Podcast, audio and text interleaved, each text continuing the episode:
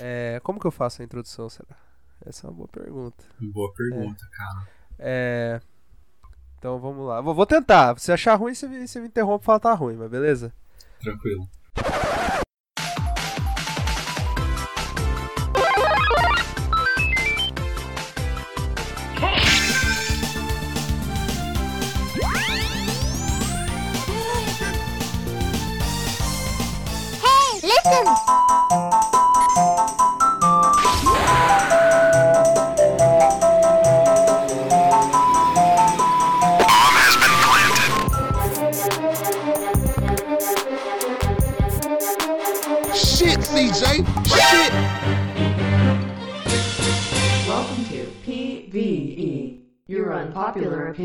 Bom dia, boa tarde, boa noite, pessoal, tudo bom? É, estamos aqui hoje no PVE Podcast versus Engenharia para debater um jogo muito legal aí, que já não é recente, foi um jogo lançado em 24 de abril de 2012. É, o primeiro episódio desse jogo é um jogo episódico e o seu último episódio foi lançado em 21 de novembro de 2012. Então, um jogo aí que se lançou por seis meses aí, até um pouquinho mais. É, estamos falando de The Walking Dead primeira temporada. Esse jogo, ele, nós temos duas opiniões aqui hoje, que é a minha do Breno. Esse é um jogo bem, é, a gente jogou ele de formas diferentes, em momentos diferentes. Então acho que vai ser bem legal pra gente ter uma conversa aí sobre como a gente experimentou esse jogo e por que, que esse jogo é tão legal e veio como, é, eu, eu diria na minha opinião que ele veio como um ar de jogo novo aí na época que ele foi lançado, mudando um pouco dos paradigmas da, da indústria dos videogames. É, falando, posso continuar, Breno, falando um pouco mais das especificações técnicas desse jogo? É, bom, primeiramente só dar o, o, bom dia aqui, né? Eu sou o Breno Guerra, me apresentando. Vocês estavam ouvindo o Léo agora. E pode, pode continuar aí, cara. É verdade, é verdade. Isso é uma coisa que eu tenho que fazer na apresentação. Apresentar eu e você, né? É, quer recomeçar? Quer... Vamos, vamos, tirar, vamos tirar o comecinho pra gente contar um pouco da gente, já que esse é o primeiro podcast? Então, eu, é, eu, me chamo, eu, me, eu me chamo Leonardo Eloy, eu sou engenheiro químico é, e, e, me formei agora no começo do ano de 2018. Eu sou apaixonado por videogames, eu sou o nerd dos videogames. Todo mundo que me conhece sabe que eu sou uma biblioteca humana de videogames. Eu assisto top 10 de videogame todo dia, basicamente. Então eu sei qual são os top 10 jogos que tem a bandeira dos Estados Unidos gravada num donut, por exemplo, coisas assim. É, então, meu primeiro videogame, eu fui ter videogame depois de, de velho, assim, velho não, né? Eu fui ter videogame com uma criança mais adulta, assim. Meu primeiro videogame foi um Dreamcast, então eu devia ter lá uns 12 anos. Adulto não, né? Mas é que geralmente o pessoal tem videogame bem criança, eu não. E eu tive um Dreamcast, depois do Dreamcast eu passei para um PlayStation 2 e nessa época eu não era muito de jogar videogame. E foi a partir do PlayStation 2 que eu comecei a gostar bastante do, do hobby, assim. Então, PlayStation 2, tive um PlayStation 3, agora tem um PlayStation 4.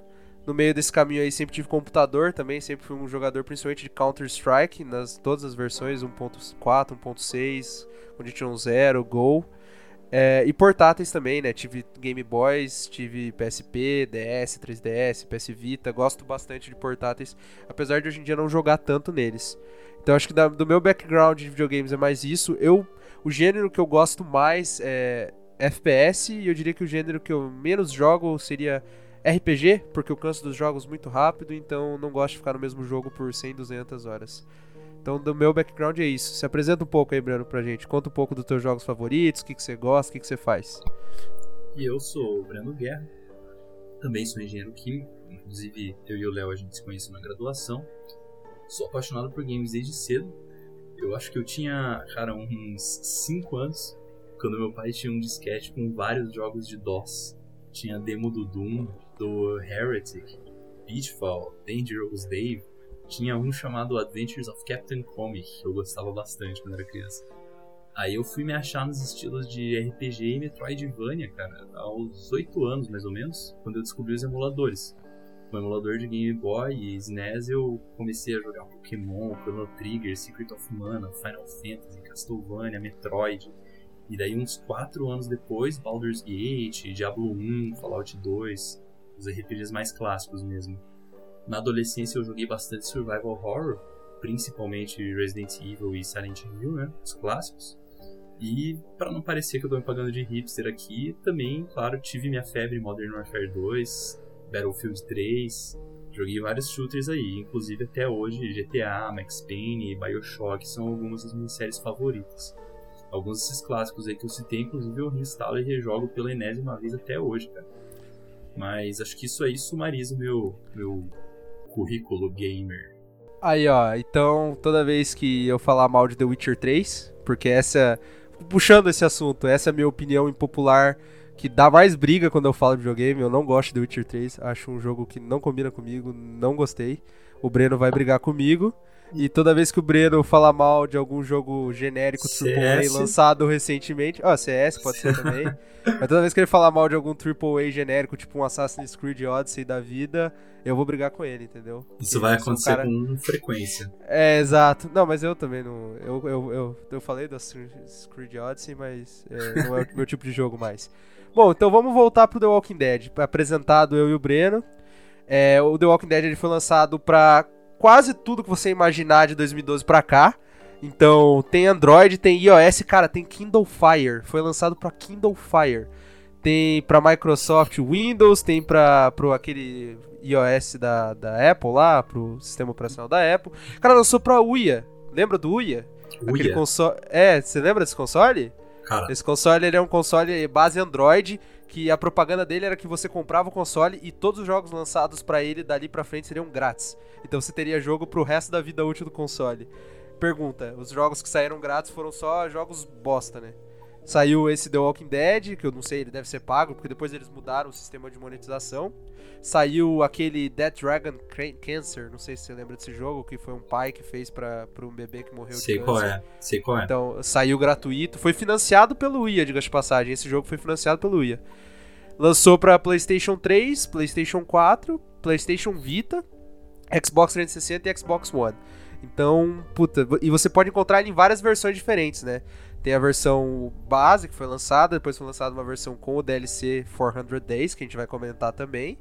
E depois ele fez parte de várias coletâneas da, da Telltale aí que saíam. Então, saía a coletânea com a temporada 1, 2 e 3, saía ele. Saía a coletânea com não sei o que, saía ele. É, fora os Rumble Bundles da vida aí, que todo mês saía grátis. Mas, é, falando um pouco mais do jogo, ele foi desenvolvido pela finada Telltale Games, que eu sei que é muito triste falar isso hoje em dia. Ninguém achou que isso aconteceria, mas a finada Telltale Games, a gente pode dar uma pincelada também nesse assunto aí durante o podcast. E ele foi produzido pela Skybound Entertainment, que é agora a detentora do jogo, que também vamos comentar um pouco mais sobre isso. É, e no Japão parece que ele foi lançado pela Square Enix. Consta isso na página do jogo, mas eu sinceramente não sei nada sobre isso.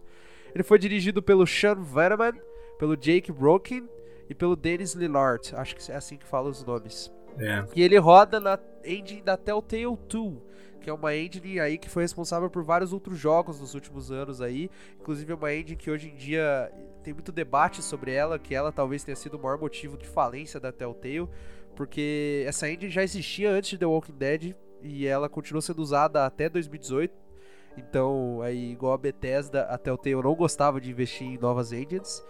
E isso pode ter causado aí que os jogos caíram bastante em qualidade com o tempo. E ele é do gênero ação, aventura, survival horror, com muitas aspas aí, né? Não sei se o Breno acha que deve fazer aspas ou não. O que, que você acha? Eu, eu tenho a minha opinião a respeito disso, mas eu entendo por que dizer que ele é survival horror. Assim, ele tem ah, umas é? influências Porque... claras e eu acho. Me lembrou bastante, assim, o primeiro Silent Hill, o primeiro Resident Evil, alguns momentos dele. Ah, é? Eu, eu, eu vou ser bem sincero, eu não encaixaria ele nesse gênero, cara. Eu entendo que ele puxa inspirações desse gênero, em alguns momentos, assim, mas de modo geral, a pegada do jogo não é terror, assim, ele não quer te assustar na maior parte do tempo, né? Se bem que é, ele tem uns jump scares, né? Ele tem uns jump scares ali, se você tiver eu, desatento. Eu acho que o, o jogo ele tem um terror psicológico muito bom, assim, a câmera e a trilha sonora constroem bastante assim um, uma, uma atmosfera parecida com a do, do Resident Evil 1, se você for ver que era aquela câmera bem clunky que você não tem controle dela. Então assim, você vai fazer uma curva num beco, você não faz a menor ideia se vai ter um zumbi ali, sabe? Isso é verdade. Isso, isso é uma coisa que já tinha desde o primeiro Alone in the Dark, assim, que esse jogo ele usou. Agora, tirando isso, eu acho que todo o resto de survival horror, assim, Jogos de survival horror, geralmente você tem pouco item de cura, pouca munição, você tem é realmente a survival assim, você realmente tem medo de morrer. E isso é uma coisa que realmente esse The Walking Dead falhou um pouco em, em entregar. É, assim. Inclusive, eu acho que é, survival horror, é, ele tem um, um, game design assim no geral, é, quem faz esse tipo de jogo que diz que você tem que fazer um balanço perfeito entre a imersão e realmente a dificuldade, né? Porque se o player ele tem muitos itens e a dificuldade do jogo baixa e ele sabe que não vai morrer, a imersão baixa muito, né?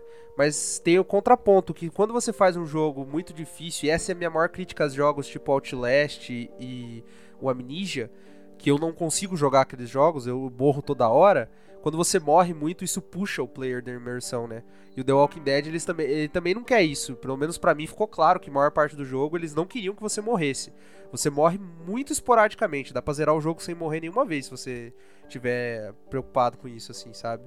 E, e, realmente acho que nesse sentido ele não puxa tanto para um survival horror porque ele realmente não te dá o, o senso de dificuldade, né? Você nunca vai sentir falta de um item, até porque o jogo não é baseado nesse tipo de mecânica, né? É, exato. Então, então, só terminando, então ele é ação aventura com survival horror, drama interativo e o gênero que eu gosto de chamar de novelinha, que é o, o game que se você estiver jogando, você vai se divertir, mas se você estiver assistindo com seu namorado, com a sua namorada e ele tiver controle na mão ou ela tiver controle na mão, você também vai se divertir igual, né? Vamos falar? Você vai é opinar, você vai falar, oh, é, mata aquele cara lá, salva aquele cara. E a pessoa vai falar: ah, Acho que eu não vou salvar, não, acho que eu vou salvar, não sei.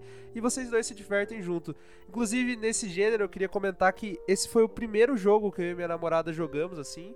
Porque ela gosta muito de videogame, mas ela não era acostumada a jogar quando era criança. E ela gosta de assistir eu jogando. E ela falou: Pô, que jogo você recomenda para eu jogar? E esse foi o primeiro jogo. Ela comprou um PS Vita. Eu falei: compra esse jogo. Que esse jogo você vai gostar. E ela adorou, cara. Apesar dela não ter coração e não ter chorado nas partes que ela deveria ter chorado.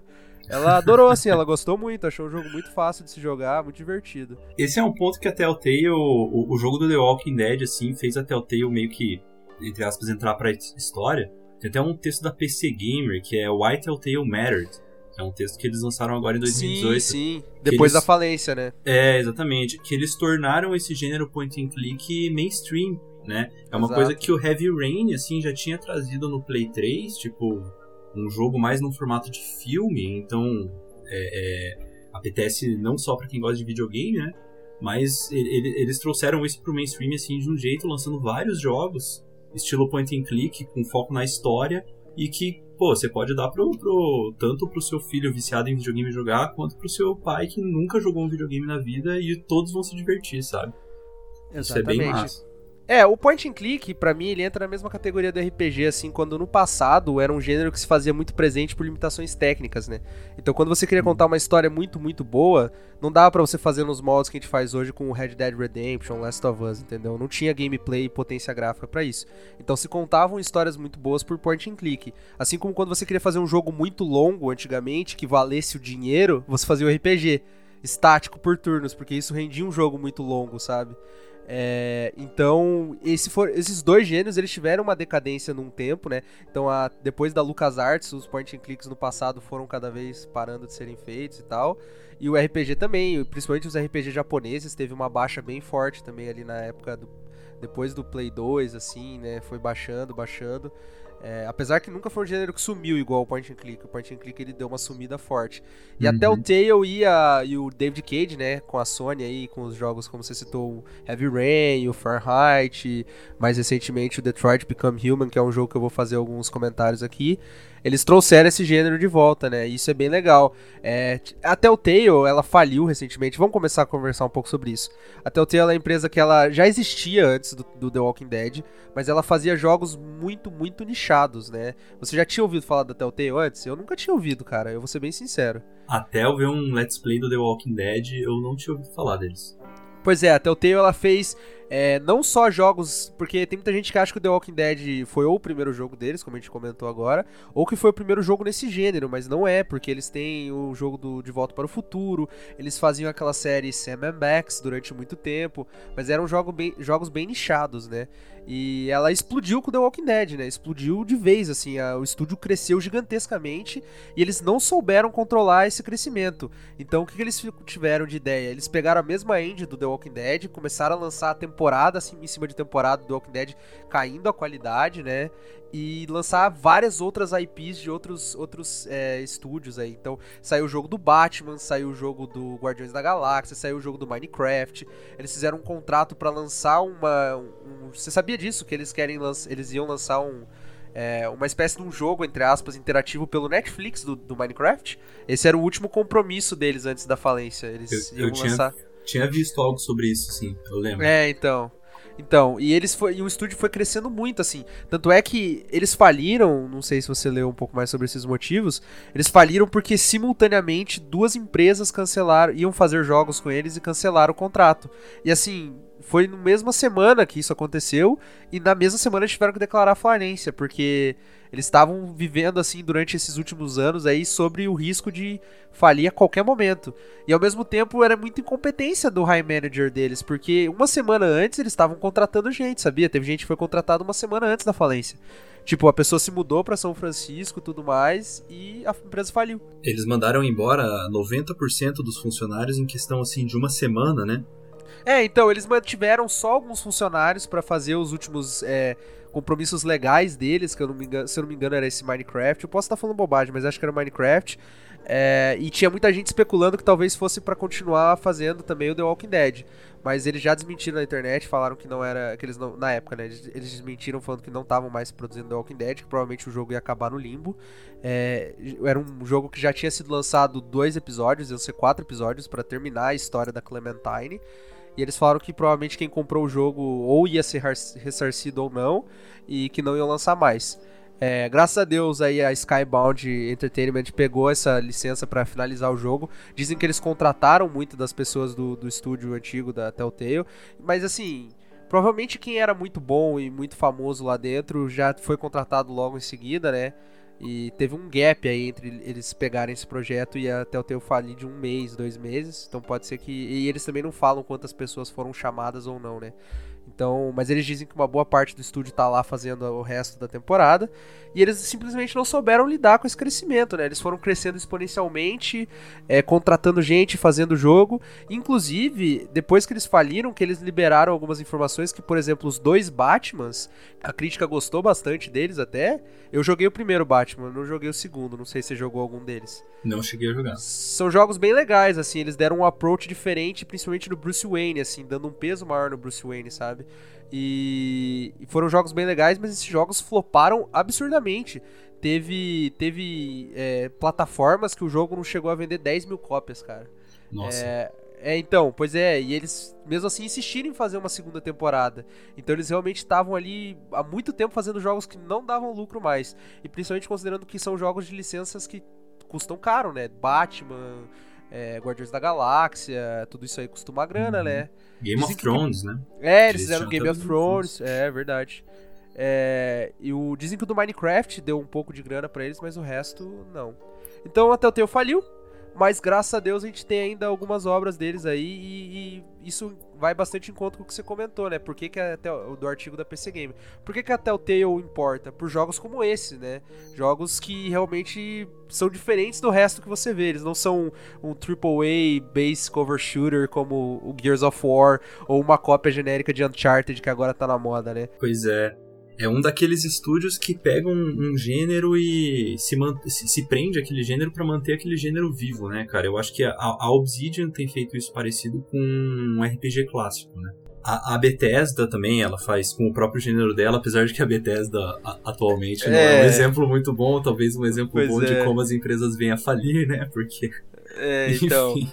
A Bethesda dava um podcast. Essa, essa última novela do Fallout 76 dava uma, um podcast só dele, né? Só dele. Porque cada dia sai uma informação nova desse jogo, cara. Tá, tá foda. Pois é, e eu vou te falar, cara, que eu, eu não sei se é assim, da, eu, eu sou completamente. tô no escuro a respeito da Telltale, assim, sabe? Eu, eu acompanhei eles desde que lançou o primeiro Walking Dead, mas o primeiro jogo que eu joguei deles foi agora, esse Walking Dead, né? Mas assim, eu tenho a impressão que o que aconteceu com eles foi parecido com o que aconteceu com a Bethesda, sabe? Eles acertaram lá no Oblivion, lá no Morrowind, e ficaram reaproveitando a mesma fórmula, sabe? Tipo, milking mesmo assim, sabe? É. é tirando o leite de uma vaca que já estava ficando desnutrida ali. E pelo menos É. foi essa impressão, assim, os jogos da Telltale, eles são muito semelhantes um com o outro, assim. É, eu concordo muito com o que você tá falando, mas eu acho que ela- ele se diferencia muito da, da Bethesda, a Telltale se diferencia muito da Bethesda, no sentido de- do que os jogos são mesmo, né? Porque um Skyrim da vida aí, ele é portado toda semana pra um videogame diferente, mas ele é um jogo... diferente. É, exato, pois é, eles... é, a Bethesda se pronunciou, né? Falando que eles vão parar de portar Skyrim quando o pessoal parar de comprar, né? Porque o Skyrim é um dos jogos mais vendidos do Switch, tá ligado? Nossa. E- só que o problema é isso, é, são jogos muito diferentes, né? O The Walking Dead você joga uma, duas, três vezes no máximo e já era o jogo, né? Você já viu tudo que tinha pra ver lá. Ele não é um jogo que tem uma mecânica envolvente, enquanto os, os RPGs da Bethesda não. Você pode jogar várias vezes e cada playthrough dura muito mais do que um playthrough de The Walking Dead, né? Uhum. Então são gêneros diferentes aí.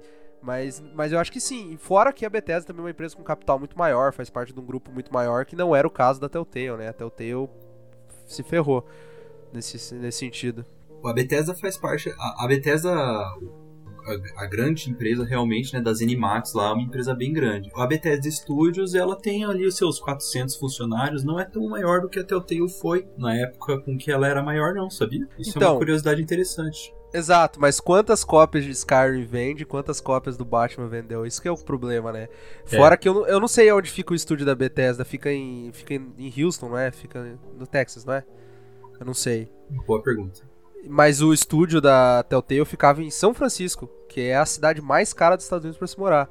Então era um estúdio muito caro pra se manter assim, sabe? E acho que com o hit do, do The Walking Dead, a primeira temporada, eles fizeram um banco forte, assim, eles conseguiram juntar uma grana boa, que foi o que manteve eles durante muito tempo e não segurou até o final, né?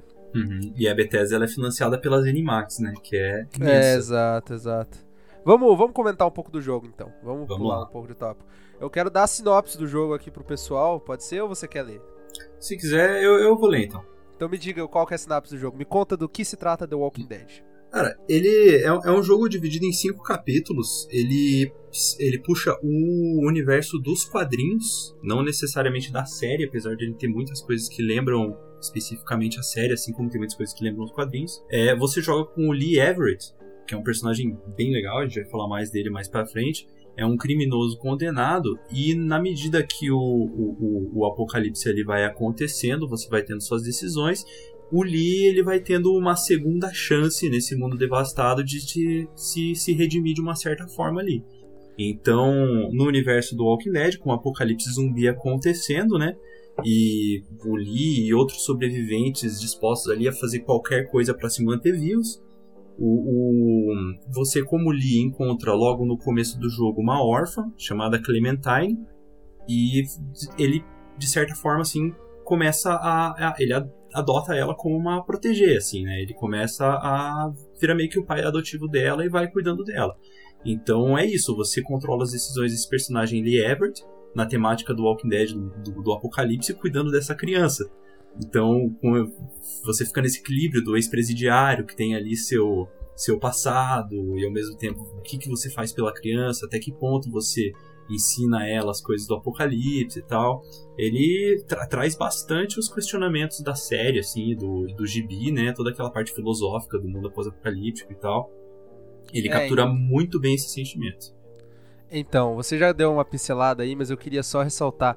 Esses dois personagens são fantásticos, né? Tanto o Lee Everett quanto a Clementine são dois personagens muito fodas. Todo mundo que joga adora eles.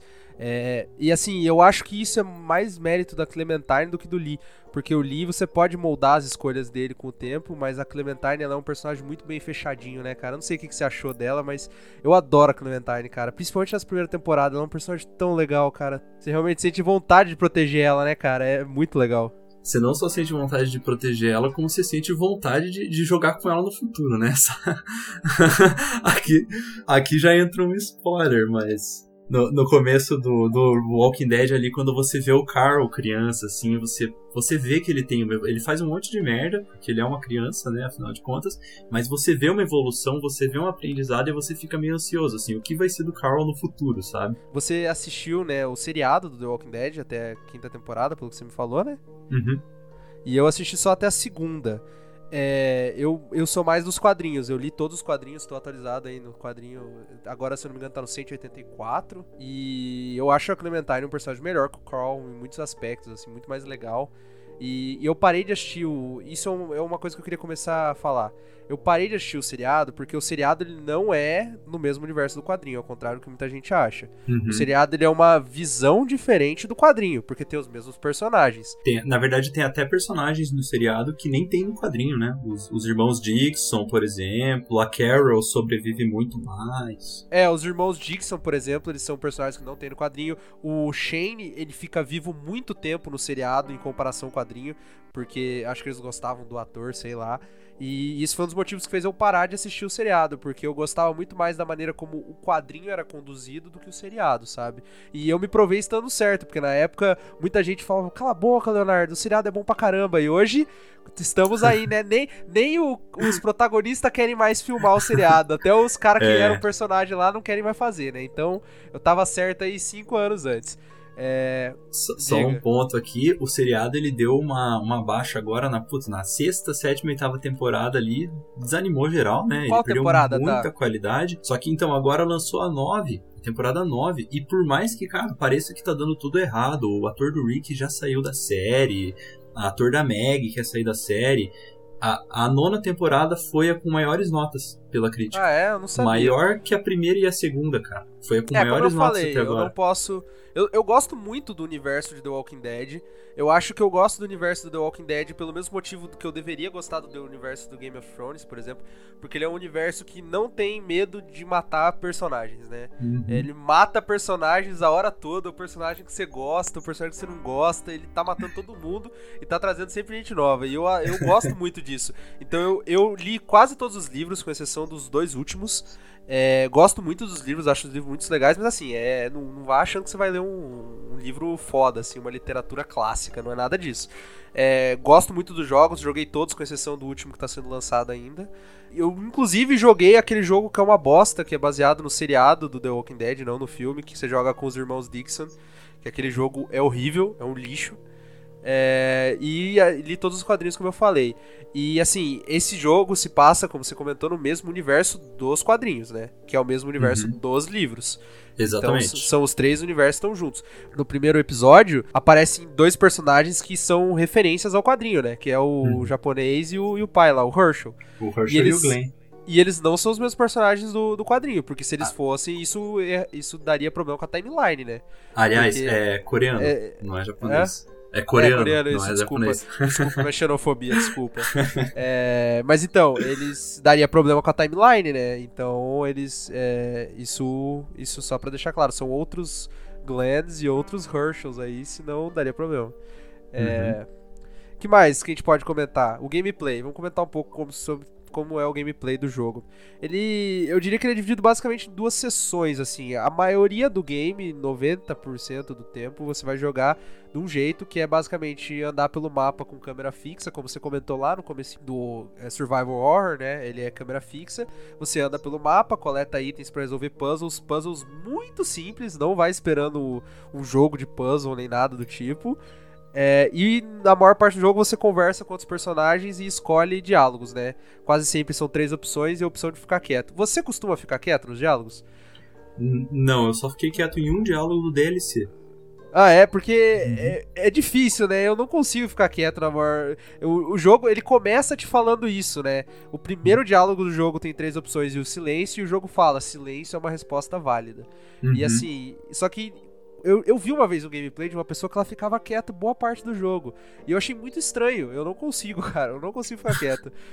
é muito difícil para mim, cara. Eu não sei se é da minha característica pessoal, por isso que eu tô perguntando de você, que costuma ser um pouco mais quieto que eu não sei até que ponto a gente que fala pra caralho, né, e daí vai jogar o jogo. Mas é, cara, o, o jogo ele atiçou muito a minha curiosidade, assim. Eu, eu, eu ficava fazendo pergunta pros personagens o tempo todo porque eu queria mais e mais informações. Eu não queria tomar minhas decisões com base em pouca coisa, sabe? Aí, cara, eu, eu, não, eu fiquei quieto em um diálogo que, tipo, o cara começou a me falar uma parada e eu não, não quis cortar ele, assim. A única opção do diálogo era cortar ele, sabe? Mas tirando isso. Nesse último gameplay eu também fiquei quieto uma vez. Não vou comentar ainda o que, porque a gente tá tentando ficar spoiler free nesse começo do podcast. É, mas eu fiquei quieto porque eu fiquei sem reação, assim. E, e, olha que eu já joguei esse jogo, eu fiquei sem reação, eu não sabia o que falar. Mas é. Então a maior parte do jogo você vai jogar assim, é, escolhendo conversas. A maioria das conversas são opcionais, mas é como o Breno falou, pelo menos no primeiro gameplay, você vai querer conversar com todo mundo o tempo todo. Às vezes você sabe o que você tem que fazer e você se enrola para fazer porque você quer saber tudo de todo mundo. Exatamente. E daí os outros 5%, 3%, eu não sei, é muito pouco, vai ser um sessões de tiro, né? Que para mim são disparadamente a pior parte do jogo, que é onde você hum. vai ter que atirar em zumbis, o personagem tem munição infinita e você só é um point and click, mas você tem que atirar nos zumbis. E é travadão. É muito travadão. É, você atira no zumbi, daí dá uma animação meio clunk, assim, né? Do zumbi uhum. morrendo. E a arma tem munição infinita e os zumbis vão vindo infinito. É só pra ocupar tempo, assim. E é a parte que o jogo tenta construir o senso de urgência a mais, assim, né?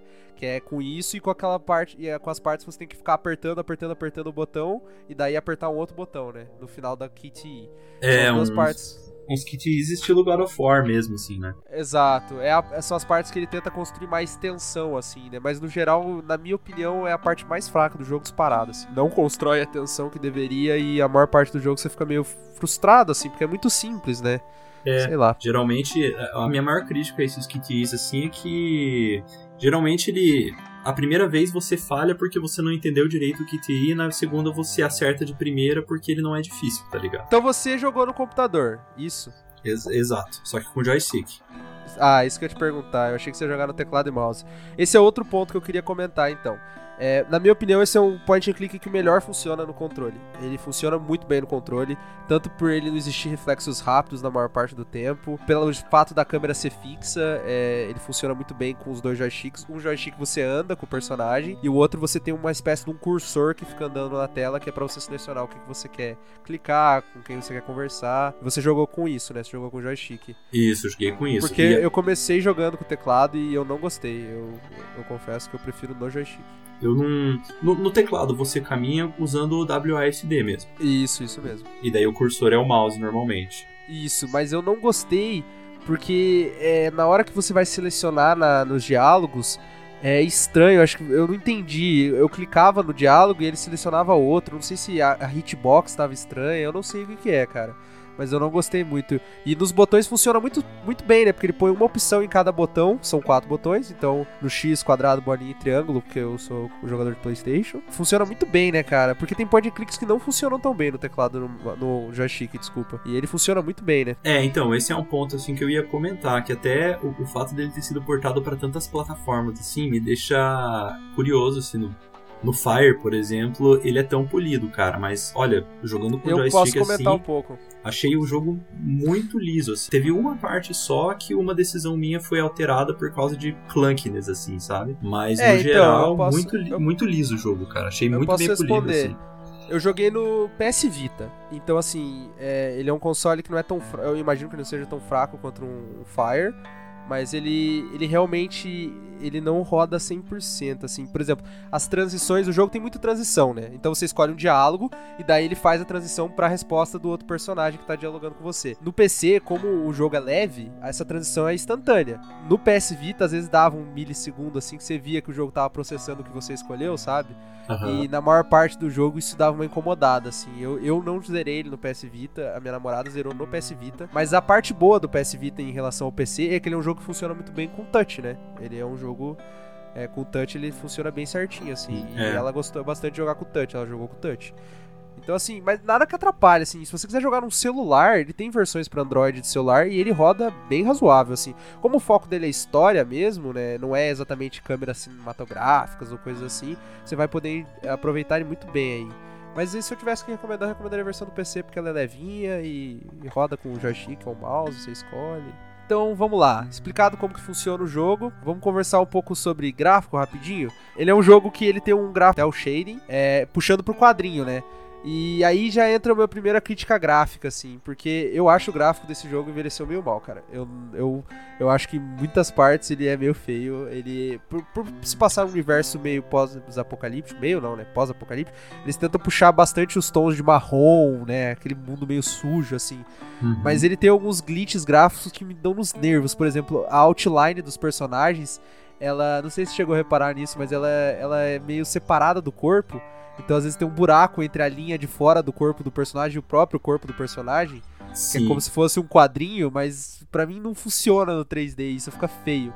E pois é. Isso, isso só piora nas outras temporadas, que é o maior motivo da galera reclamar do, do motor gráfico. Porque eles foram tentando melhorar o gráfico com um motor obsoleto. Então ele foi ficando mais pesado, dava mais travadas durante o jogo. E esses bugs de não carregar textura, do jogo ficar bem feio, aconteciam muito frequentemente. Nesse jogo não acontece tanto, mas eu não gosto muito do gráfico dele mais, não, cara. Eu acho bem feio, assim. Qual que é a tua opinião? Cara, eu. Pode discordar de eu, mim. Na verdade, eu, assim, eu, o questão da, da paleta de cor do jogo, a forma com que a arte é feita de uma forma geral, eu gostei bastante, assim. Mas tem algumas decisões de arte ali que eu achei que Exato. foram mal escolhidas. Isso que você falou desses bugs gráficos, cara. Pô, o jogo, ele só tem câmera fixa. Ele só tem câmera pré-definida. Eles poderiam ter feito cada cena trabalhada de um jeito que só naquela câmera fixa a cena fica bonita. Sabe como? Esse é um problema que você não, você não consegue contornar dessa forma num FPS, por exemplo, porque um FPS você escolhe a câmera no momento que você está jogando. Exato, e, exato. Então você, você não consegue esconder um bug gráfico num FPS, mas nesse jogo que a câmera é fixa eles conseguiriam e não se deram o trabalho de fazer, sabe? E não só isso, o jogo é câmera fixa e ele é um jogo curto. Ele é um jogo curto. Eles exato. podiam, eles podiam. Como você falou, a decisão deles fazerem um gráfico puxado pro pro quadrinho com uma paleta de cores marrom mesmo, eu não deixei isso bem claro, mas eu gosto, eu não acho ruim. Uhum. Tem vários jogos nessa pegada que eu gosto bastante. Um que eu queria ressaltar que é nesse estilo que eu acho bem legal é o How to Survive, que é um jogo de PC de zumbi também, que ele é, ele não é cel shading, mas ele é uma paleta bem escura assim, e eu gosto bastante dele. Mas é é que é um jogo de 2012, né? Falando só posso comentar uma curiosidade que eu falei que eu queria comentar com você no backstage. É, claro. Esse jogo, a gente, a gente, já falou quanto ele é legal, a importância dele, mas para vocês terem noção, em 2012 ele ganhou o jogo do ano. E assim, é, 2012 não foi um ano fraco de jogos, então eu queria trazer alguns pois jogos é. que concorreram com ele em 2012, que foi o Dishonored, o primeiro, Mass Effect 3, Far Cry 3, XCOM Enemy Unknown, Borderlands 2, Max Payne 3, que era uma powerhouse na época, era um gráfico absurdo pra época. Max Payne 3 foi, foi na época é, foi muito absurdo. Muito exato, foi um gráfico muito, muito salto de geração, assim. Halo 4, Hotline Miami, esse eu sei que eu e você, né... Se pá vai ter um podcast no futuro, só ah, certeza, ele. É, certeza. eu nunca joguei o 2, acredita? Eu tenho que jogar o 2. É lição é... de casa. Exato. Spec Ops The Line, que pra mim é uma das melhores histórias de videogame já feitas, assim. Black Ops 2, é, tá aqui, mas, né? Então tá. Hitman Absolution, Persona 4 Golden pro PS Vita, que a gente tem um amigo nosso em comum aí que adora. Vai é, ser um convidado especial, quem sabe. É, desse podcast tem que ser. Journey, Journey, que é um jogo absurdo a arte do Journey, e Binary Domain, que é um jogo que pouca gente gostou, mas eu recomendo bastante. Desses daí, você acha que ele realmente merece, ou você acha que teria que ter ganho outro jogo? Olha, eu, eu particularmente, assim, é, é foda falar Hotline Miami porque ele é indie, né? Mas Exato. eu achei. Mass Effect 3. Eu, eu não sei Mass Effect 3 porque é o único que eu não joguei, né? Mas eu acho que Mass Effect 3 eu tenho a impressão só por ser Mass Effect e Max Payne 3 que eu joguei e eu amo, eu acho que eles mereciam mais. Game of the Você Year. Acha que merecia mais? The Walking Dead. Acho, cara. Max Payne 3 principalmente, mas Mass Effect 3, se ele seguiu a linha do 1 e do 2 e, e, é semelhante, que pelas reviews todos ele é muito bom, com exceção do primeiro final lá, né? É, eu acho que eles eram mais merecedores, cara, tenho a impressão. Foi um salto maior de geração, são mais inovadores. O The Walking Dead ele tem isso, assim, ele, ele resgata um gênero, mas ele não inova muito, nem no gráfico, nem na trilha sonora. Isso é verdade. O, o, ele é muito forte na história, assim, mas inovação ele não tem muito. Então eu não sei. Eu, eu, eu acho que É, foi, foi uma disputa muito acirrada, cara. Se- Foi, se, esse ano- Se tem- foi tem- justo, tem- acirrado. Claro que tem anos, tem anos onde a disputa é mais acirrada, com certeza. É, eu particularmente gosto bastante do Far Cry 3. Eu acho que o Far Cry 3 é, praticamente ressurgiu a série, porque ela tinha morrido com o Far Cry 2. E Uhum. depois do Far Cry 3, a Ubisoft conseguiu tirar leite dessa vaca aí do Far Cry 4, do Primal, do 5, vai tirar de O novo Blood do Dragon. É, do Blood Dragon. então, realmente, ele. E, e diga de passagem, o 3 ele é bem diferente do 2 e 1, mas todos esses que a gente citou são iguais ao 3, é o mesmo jogo, só muda o mapa e as mecânicas. Mas o, o, o fio da meada assim, é o mesmo. Eu gosto Uhum. bastante também do Dishonored, é um jogo que eu zerei várias vezes, joguei sem matar ninguém, joguei matando todo mundo. Mas eu discordo de você, eu diria que realmente o The Walking Dead merece, porque, porra, você olha essa lista assim, com exceção de do Hotline Miami, que você olha e pensa, o que, que ele tá fazendo nessa lista de Triple A's, né? Uhum. apesar de ser um jogo excelente, o The Walking Dead ele realmente chutou a bunda dessa galera, porque ele chegou e todo mundo jogava na época e gostava pra caramba do jogo, e discutia os finais e tudo mais. Tem vídeo do PewDiePie chorando no final e, e ele realmente foi um jogo muito impactante, né? Uhum. Então eu, eu acho que ele mereceu. Eu, eu acho que o Max, o Mass Effect 3 talvez só não tenha ganho por causa da polêmica do final, né? É, não, ele com certeza não ia ganhar por causa do final. O final, o jogo, eu, eu zerei Mass Effect 3, eu gostei bastante do jogo, mas o final, eu joguei com o final antigo, que não, antes do DLC que arrumava. Ele realmente foi um tapa na cara dos fãs, assim, né? Porque os finais do 1 carregava pro 2 e tinha várias opções de jogo, e daí os Uhum. do 2 carregavam mais ainda pro 3, e daí no 3 você via ele escapando as opções até chegar numa opção final que era, A era igual, única, assim. É, exato. Isso foi um tapa na cara dos fãs, assim, principalmente. Pra quem chegou e, e não era tão fã do jogo, não é um jogo ruim, assim, mas pra quem gostava, foi um tapa na cara. Então, beleza. Qualidades do jogo, vamos conversar um pouco. O que, que você gostou mais do jogo? O que, que você achou bom do jogo, assim? Olha, o que eu. O universo Walking Dead, assim.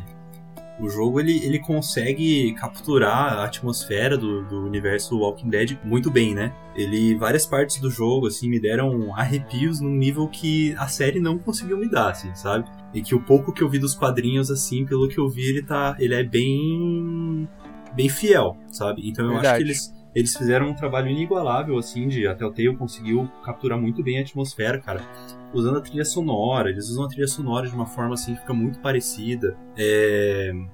Trilha sonora, diga de passagem, que provavelmente tá tocando ao fundo desse podcast, pessoal. Então, Exatamente, que é isso que vocês estão ouvindo aí. Que acho que pegou muito bem o, a- o desenvolvimento dos personagens, que é outro ponto que eu gosto muito da série The Walking Dead, né? Jogar uns personagens ali no mundo pós-apocalíptico e ver no que dá. É uma experiência que a série faz, que o jogo conseguiu também trabalhar muito bem, cara. A gente tinha falado do Lee da Clementine antes, mas eu particularmente achei, cara, todos os personagens muito bons. Até os que dá raiva. Até os E até. É, eu, eu sei o que, você tá pensando, diga de passagem. Tá ligado, né? É, então, a gente vai comentar um pouco mais. É. Mas o. E, e outra coisa, os personagens momentâneos, né? Às vezes aparece um personagem, ele fica 10, 15 minutos em, em cena, assim.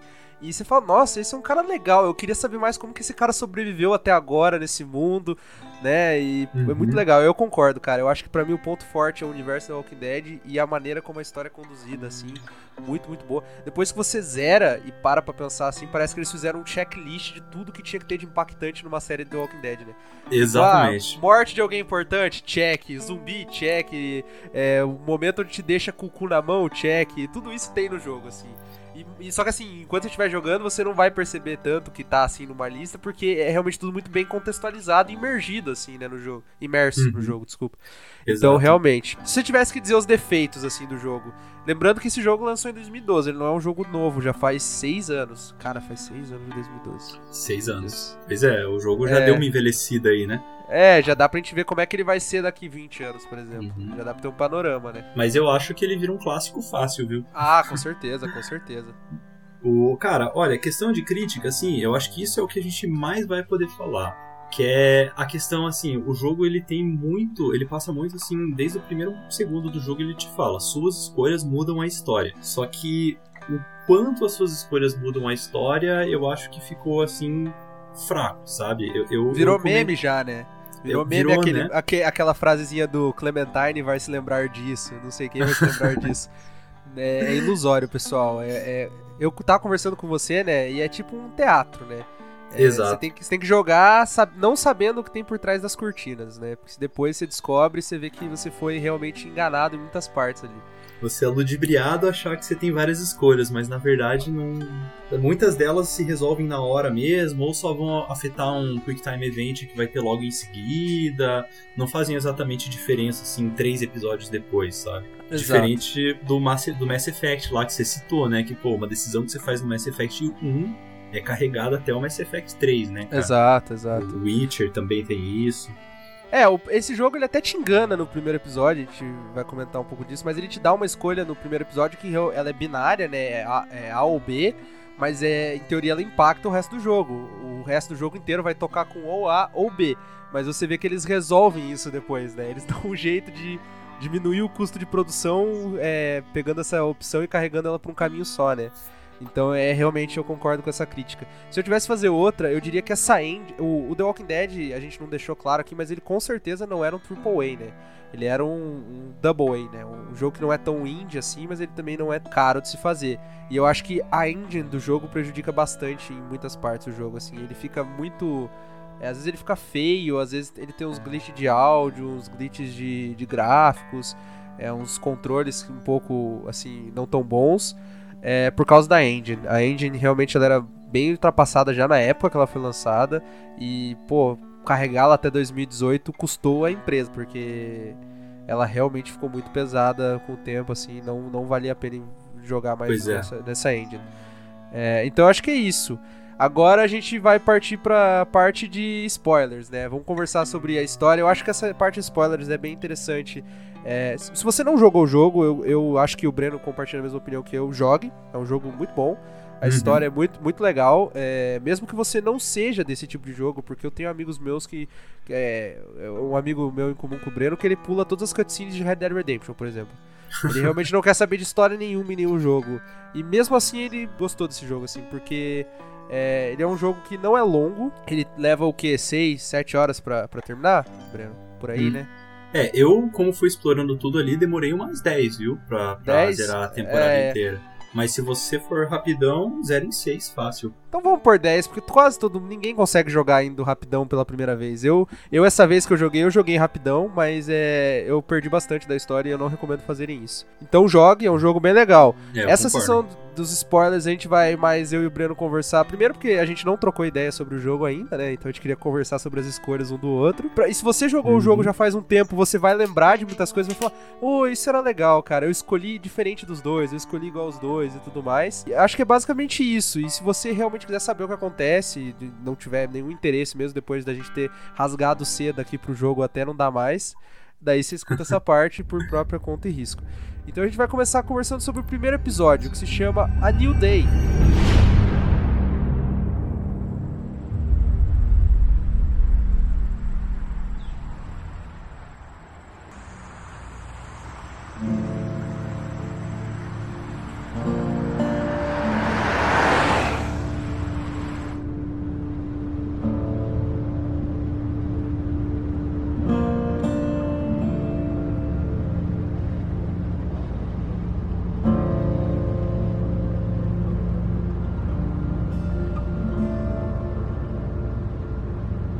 Well, I reckon you didn't do it then. Does it really matter? Nah, not much. You know, I've driven a bunch of fellas down to this prison.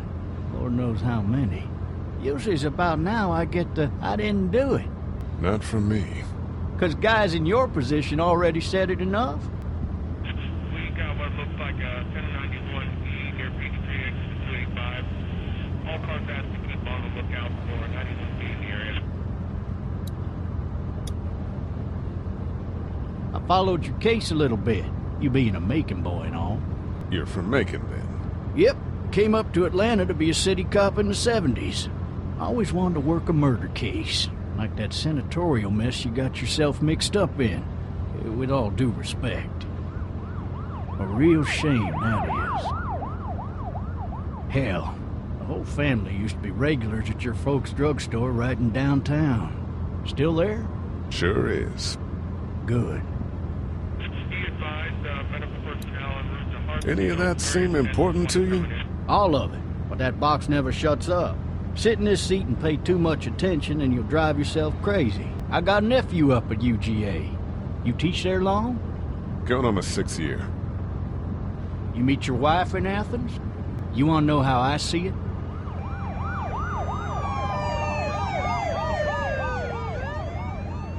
Sure. Regardless, could be you just married the wrong woman. Riot in progress. All officers are available for incoming 217. Roll You'll have to learn to stop worrying about things you can't control.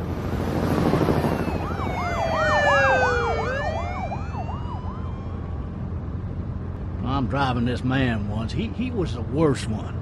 He wouldn't stop going on about how he didn't do it. He was an older fella, big soft eyes behind a pair of smart folk glasses.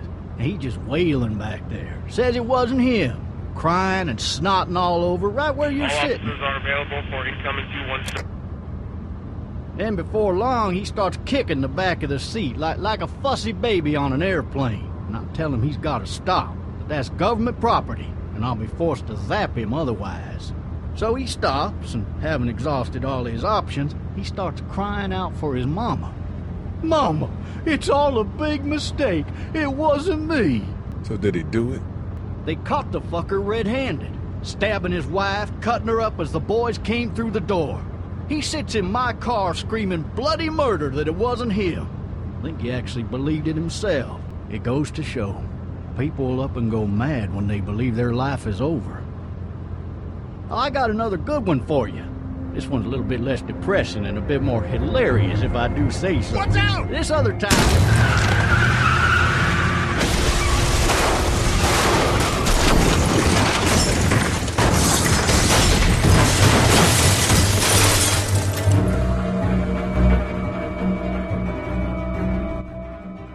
Esse episódio ele começa com o Lee sendo carregado até uma prisão por um guarda, né, num carro de polícia, numa rodovia. E ali você já começa a entender um pouco da pegada do jogo, né? De escolher, o jogo te ensina que você pode escolher várias opções, que o silêncio é uma opção válida. Ele também te mostra que o guarda vai se lembrar daquilo, mesmo o guarda morrendo com 5 minutos de jogo, né? É, É, é, exatamente. exato. E ali já acontece a primeira coisa que eu queria comentar, Breno, que não sei se você reparou, você quer dizer, você com certeza reparou, mas o jogo ele te conta uma boa parte da história por opções, sem você necessariamente escolher aquelas opções. Então, quando você vai mentir pra alguém, ele tem um escrito um bracket Uhum. lie, né? Quando você vai mentir pra algum Aham. personagem. Se não tem esse bracket, é porque é verdade. Então, por exemplo, quando aparece uma- o cara pergunta: "Ah, o que que você fez?" Aparece três opções pro Lee falar, por exemplo: "Ah, eu matei minha esposa", ou "Ah, eu peguei minha esposa na cama com um cara", ou "Eu era professor universitário". É, essas três opções são verdade. E você escolhe uma das três, as outras duas ele não vai falar, mas você já sabe que ele é um professor universitário que pegou a esposa na cama com outro e matou o cara, né? Então isso é bem legal. Uhum. O jogo te conta várias coisas pelas opções. Depois disso. E às vezes até uma você selecionar uma opção faz com que o jogo omita algumas coisas de você, né? Isso é um pouco básico de diálogo, mas tipo, às vezes um personagem tá falando uma coisa que se você escolhe uma opção antes do tempo de um determinado tempo, não dá tempo do cara terminar de falar o que ele tava falando.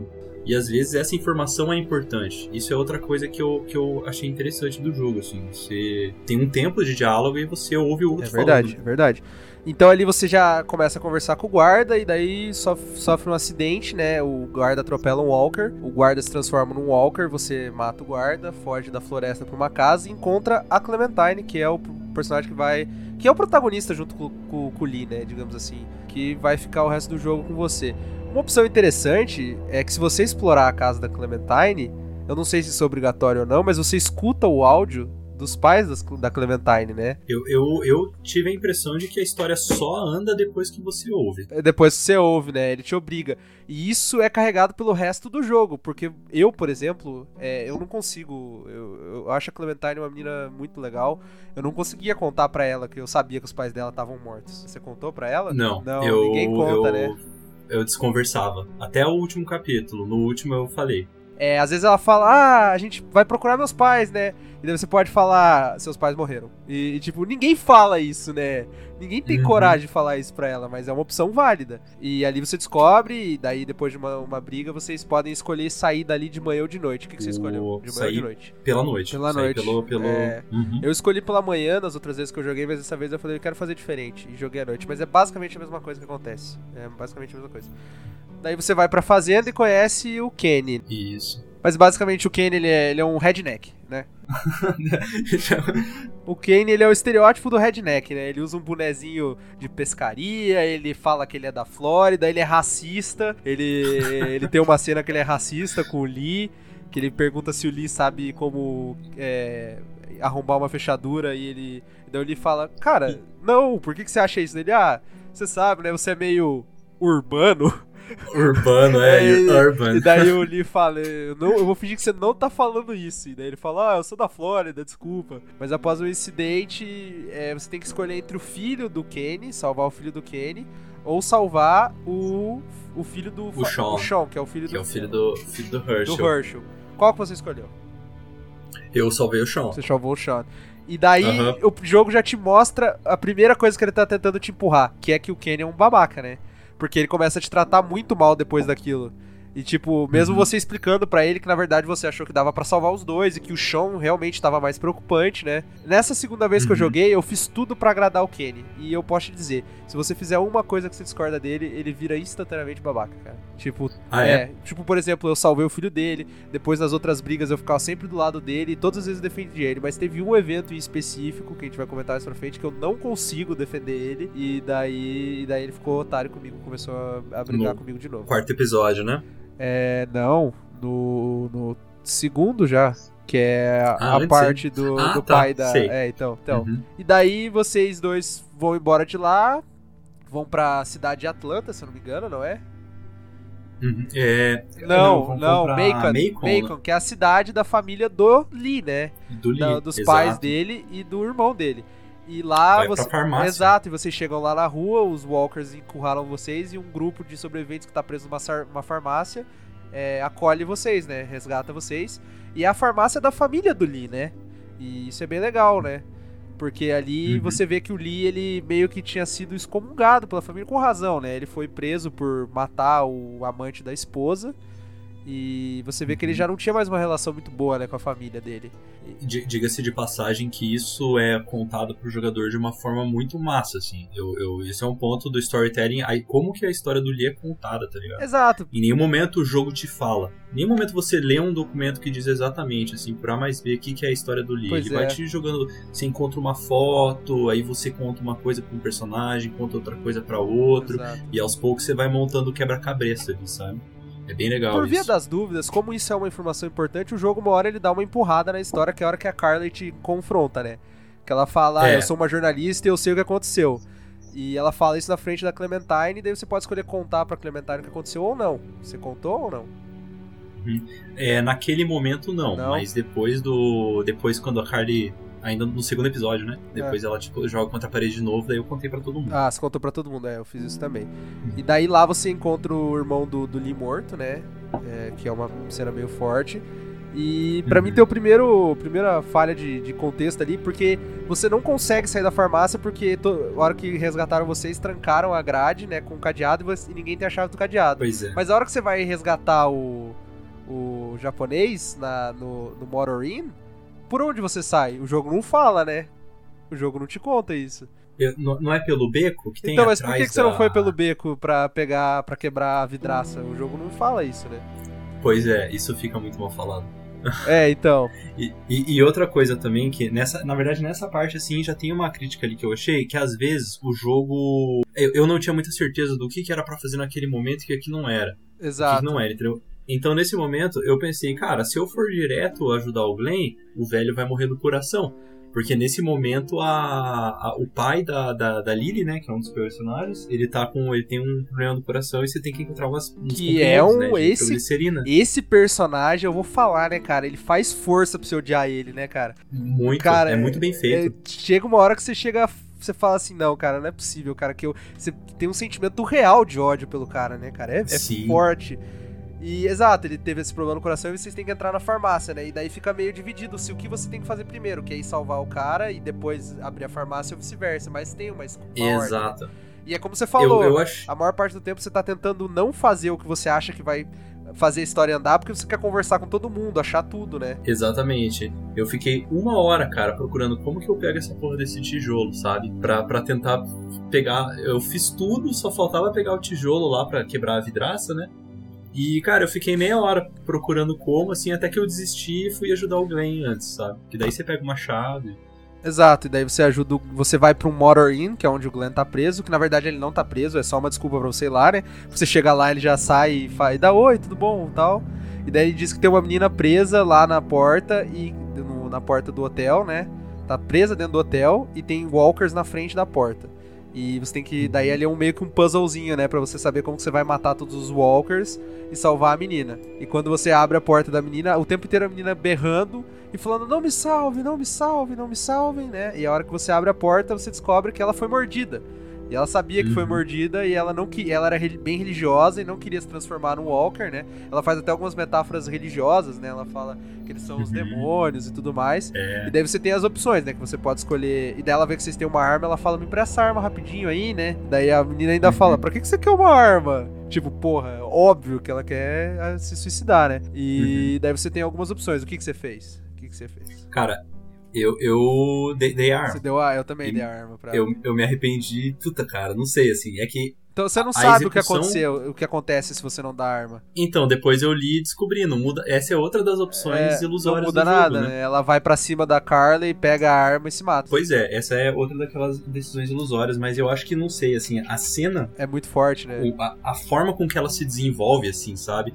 A expressão do Lee, a câmera, o barulho, sabe? Tipo, eu achei E forte. tem umas e mais pra frente do jogo, a, se eu não me engano, a Carly ela joga na sua cara de novo, né? Ela fala alguma coisa do tipo, é, você deixou a menina se matar lá e tal, e daí você fala, ah, o que, que você deveria fazer, né?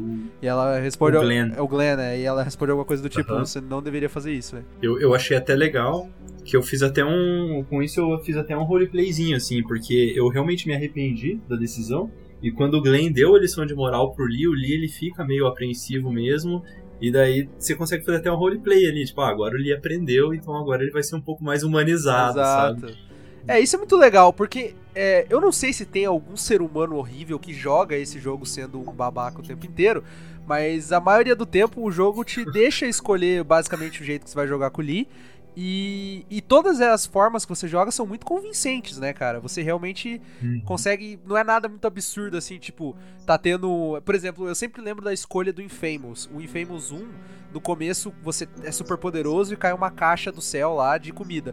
E você pode ou matar todo mundo que tá tentando pegar a comida pra, e ficar pra você, ou deixar a galera comer a comida e distribuir. Uhum. Só que um detalhe é que no jogo a comida não serve pra nada. Tipo, você só toma a decisão de matar todo mundo se você quiser realmente fazer um personagem babaca. Mas a- as mecânicas do Uhum. jogo não te dão motivo pra isso, não te dão recompensa. Entendeu? Eu, eu acho que um jogo que é um exemplo pior ainda disso é Fallout 3. cara. Fallout Ah, 3 é do o pior final, jogo né? nesse Do aspecto. final que você não pode pedir pro zumbi ir desligar o bagulho Também. radioativo. A quest da bomba atômica, você fez a quest da bomba Não atômica? fiz, eu não fui tão longe no Fallout Cara, 3. Tem uma cidade construída em volta de uma bomba atômica e você tem duas opções: desativar ela ou explodir ela pra simplesmente ver uma explosão, tá ligado? É, então, É e o. The Walking Dead não. O The Walking Dead ele realmente te dá é, motivos pra jogar do jeito que você quiser jogar, né? Apesar das escolhas Exatamente. elas não impactarem tanto quanto você pensa que elas impactam. Mas continuando com a história, e daí depois que você sai do Motor Inn, você volta pra, pra farmácia, consegue abrir a farmácia. Na hora que você abre a farmácia, tinha um alarme. Daí começa a estourar tudo e vocês têm que fugir de lá e acontece a primeira escolha que realmente impacta alguma coisa no jogo, que é basicamente você tem dois personagens, que é a Carly, que é uma jornalista que atira muito bem, e o Doug, que é um manezão. Uhum. E você tem que escolher qual dos dois você vai salvar. E todo mundo salva a Carly. Qual que salvou? Eu salvei a Carly, achei ela bem mais Todo firmeza. mundo. Bem mais. Ela é bem mais firmeza e ela sabe atirar, cara. Todo mundo pensa, pô, ela sabe atirar. O Doug, eles ainda tentam dar uma desculpa pra você escolher ele, que ele manja de. A hora que você pega o controle remoto e você fala, ah, qual que é o código da porta? Ele fala, ah, eu memorizei todos os Uhum. códigos quando eu trabalhava. Só que, cara, saber os códigos de televisão não é útil no, no apocalipse. O útil é saber atirar. E daí todo mundo escolhe a Carly. E se você conversa com os dois, você sabe que tem um affairzinho entre os dois, né? E mais pra frente, e se você não conversa, você não descobre isso. Uhum. E mais pra frente, a Carla, ela meio que fica meio com uma quedinha pelo Lee, né? É, ela dá uma, É, ro- uma... rola uma química entre os dois, né? Eu acho que rola um. Exato. Inclusive, uma das árvores do diálogo, ela fala pra... Eu tenho uma coisa importante pra te falar, e você pode dar uma cantada nela, né? Você pode falar alguma coisa do tipo, ah, eu, sei lá, eu sou apaixonadinho por você. Só que a coisa importante que ela quer te falar não é isso, né? é, exato. E parece que é, né? Parece que ela quer falar alguma coisa que ela tem sentimentos por você e não é, é outra coisa. Mas. E ali também tem a primeira demonstração de que o pai da Lily é um babaca, né? Porque a hora que vocês estão fugindo, ele dá um soco em você e Pois deixa é. você pra morrer, né, cara? E você fica revoltado.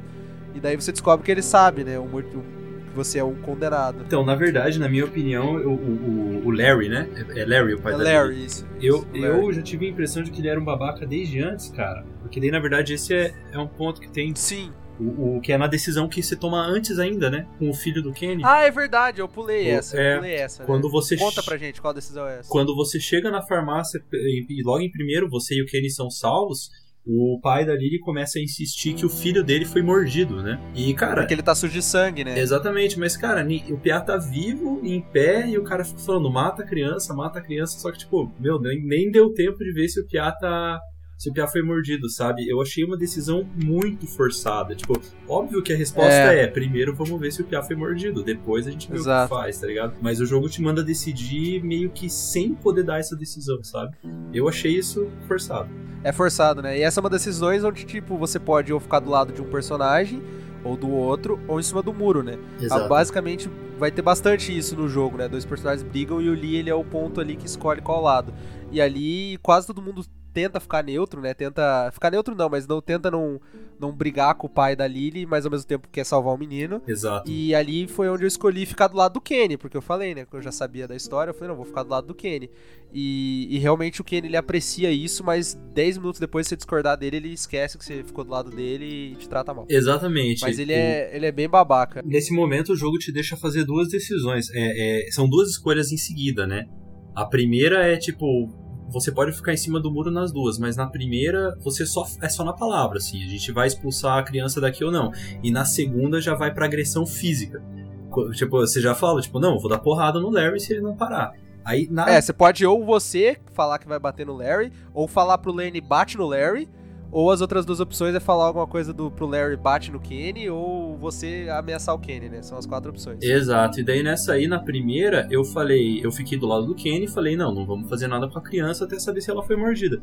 E na segunda eu fiquei em cima do muro, eu falei, ô galera, sem briga, né? Não, não vamos sair no soco por isso. E daí o Kenny te odeia. É, então esse é o maior problema do Kenny, né? Porque todas as vezes que você tenta resolver as coisas de uma forma racional, ele se sente ameaçado. Não sei explicar, porque, por exemplo, você acha que ficou no muro, mas a primeira opção você não ficou em cima do muro direito. Ou melhor, você, ficou em cima do muro, mas o Kenny interpreta isso como se você estivesse do lado do Larry. Exatamente. Tipo, você falar. Ele queria. a opção que é ficar do lado do Kenny é você falar, cala a boca, o cara é filho dele e se fizer alguma coisa eu vou matar você, tá ligado? Pro Larry. Uhum. Então o jogo te. ele realmente tem esse, esse aspecto aí, onde o- os personagens eles realmente interpretam como ficar em cima do muro. Os dois personagens acabam te odiando, basicamente. E isso acontece em outras circunstâncias, né? Exato. A- quase todas elas envolvem o Kenny e alguém, porque o Kenny tá sempre brigando com alguém. Mas beleza. E daí depois que vocês escapam de lá, né, só pra terminar o capítulo 1, no final do capítulo 1 vocês vão pro Motor Inn, que é onde você salvou, você salvou o japonês Coreano. e o coreano e você matou ou não a menina lá que, na verdade não tem opção, né? As duas opções ela morre, mas você é, tinha a menina lá. Isso. E, e daí chega lá, vocês falam, ah, esse lugar parece bom pra gente defender, né, e tudo mais. O Glenn, ele, por, o jogo tira ele de cena, né, Eu- eu- ele fala, ah, eu tenho os amigos em Atlanta, eu vou pra Atlanta ajudar eles. Uhum. Daí que entra no quadrinho, né, Hum, É, exatamente. Beleza, é isso que acontece. Acabou o capítulo 1. É, tem os diálogos ali, você conversa com todo mundo, né? Pra ver como tá todo mundo segundo, se sentindo. Daí a gente vai pro capítulo 2, que é Starved for Help. Que é realmente isso aí. Vocês estão lá há muito tempo, se eu não me engano, meses, né? Alguns meses. Não, só algumas coisas que eu queria acrescentar sobre o primeiro episódio, cara, uma curiosidade massa. É, tem um diálogo com o Sean que eu acho que ele cita o Rick. Você. Não sei se você Tem? chegou. O, o, o gi- Eu não lembro. No gibi do Walking Dead, cara, uma das primeiras cenas do Rick é ele matando um Walker criança. É, é sim. E no seriado também. No seriado também, exatamente. E o Sean, ele fala, cara, ele, num dos, no- acho que um dos primeiros diálogos com ele, o, o Sean, filho do Herschel, né? Ele fala Isso. que a galera tá ficando louca por causa do apocalipse. Ah, e é outro dia verdade. ele viu um policial sacar uma arma, colocar na cara de uma criança e puxar o gatilho. Como se, É verdade, é verdade, tem razão. tipo, eu acho que É. ele cita o Rick, eu não tenho certeza, mas isso. É uma referência, provavelmente. Provavelmente não é canônica, né? Provavelmente não é o, não poderia ser o Rick de verdade, Uhum. porque senão daí o Rick já teria conhecido o Herschel. Se bem que É, se ele só viu, Herschel- né? É, mas o filho do Herschel tá morto no gibi, não tá? Tá. Ele tá morto já. É, então se pá é isso. Que daí é o que ele põe os caras no, no celeiro, não é? Eu. É, o. Ele tranca a família no celeiro no seriado também. Isso, é? exatamente. Aham. Então acho que é canônico, acho que é canônico. Acho que eu falei Se bobagem. pá, no é. Se pá é canon, puxa. Então é isso aí pro primeiro. Você quer apontar mais alguma coisa do primeiro episódio? Não, acho que. Ah, o, o- só uma coisa engraçada, né? A Carly, ela é firmeza, mas, puta, a cena do rádio, como que uma radialista consegue ser tão burro, né, cara? Ela. Nossa, da pilha! Nossa, meu Deus, é verdade, cara. É, pra quem não entendeu, basicamente você chega e a Carly tá tentando arrumar um rádio. E ela fala como se fosse, tipo, rocket science, né? Tipo, esse rádio não funciona, é muito foda. Daí você fala, ah, deixa eu dar uma olhada. Aí você vira o rádio, abre a tampa e ele não tem pilha. E, tipo, ela tava há horas tentando arrumar o rádio. Aí você dá a pilha pra ela, ela coloca a pilha invertida, você tem que ir lá, mexer no rádio, desinverter a pilha, tá ligado? Cara, ela é muito tapada nesse aspecto, é verdade. E nem isso é suficiente, porque daí depois ela ainda não consegue fazer o rádio funcionar, porque daí você tem que ir lá e abrir a antena do rádio. Tipo, ou seja, ela é uma É, ela é repórter. bala, né? Era uma repórter radialista que não sabe colocar uma pilha e puxar a antena de um rádio. Tipo, isso, isso foi, puta, um. um um storytelling É, eu não fiz isso. muito preguiçoso, tá ligado? Só pra fazer você ir lá mexer no rádio, assim. Eu não lembro mais o que acontece se você liga o rádio, porque dessa vez eu não liguei ele, eu não vi o que acontece. Eu- ela só ouve que no, no lugar onde ela trabalhava, na estação, deu, deu tipo merda, assim. Você ouve uma transmissão de rádio Ah, que tá repetindo, né? Que é do pessoal da estação de rádio onde ela trabalhava, que é tipo o pessoal sendo overrun, né, pelos, pelos walkers. Eu não lembrava mais, eu não lembrava mais. Mas é isso aí. O primeiro episódio é isso. O Isso aí. primeiro episódio, como a gente comentou, ele, ele, ele te dá algumas ilusões. Por exemplo, essa escolha da Carly e do, do Doug, você acha que vai carregar até o final do jogo, mas eles dão um jeito de matar o- os dois, né, depois. É. Eles dão um jeito de matar ou a Carly ou o Doug depois pra parar de gastar com dublagem de dois personagens. entendeu? Exatamente. Quase todo mundo escolhe a Carly, então, né.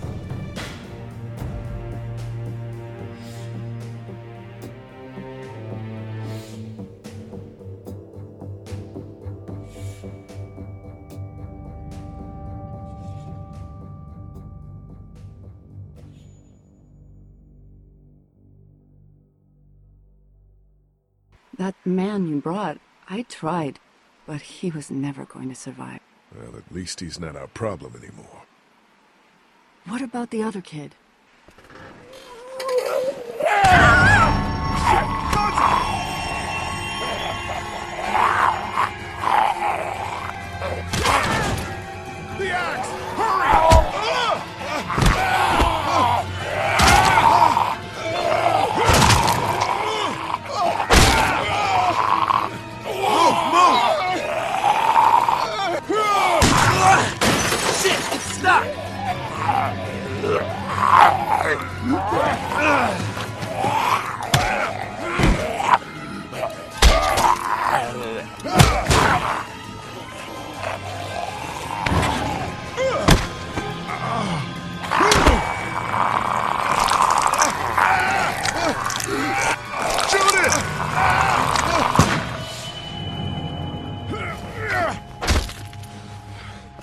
You okay? Yeah, thanks. Why'd you bring him here in the first place, asshole? Dad, calm down. You're gonna get us all killed! Why didn't you tell us he was bitten? What? He was bitten, and you didn't say a goddamn word! But he wasn't bitten, I swear! Well, your not bitten friend here came back to life and tried to kill my wife! What? Wait, you all don't know? What the hell are you talking about? It's not the bite that does it. You come back no matter how you die. If you don't destroy the brain, that's just what happens. It's gonna happen to all of us.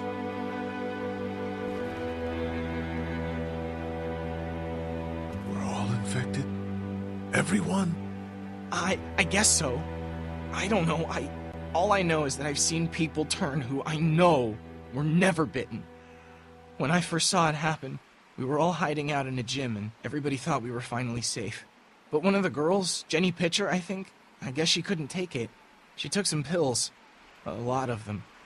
Someone went in the girls' room the next morning and. God.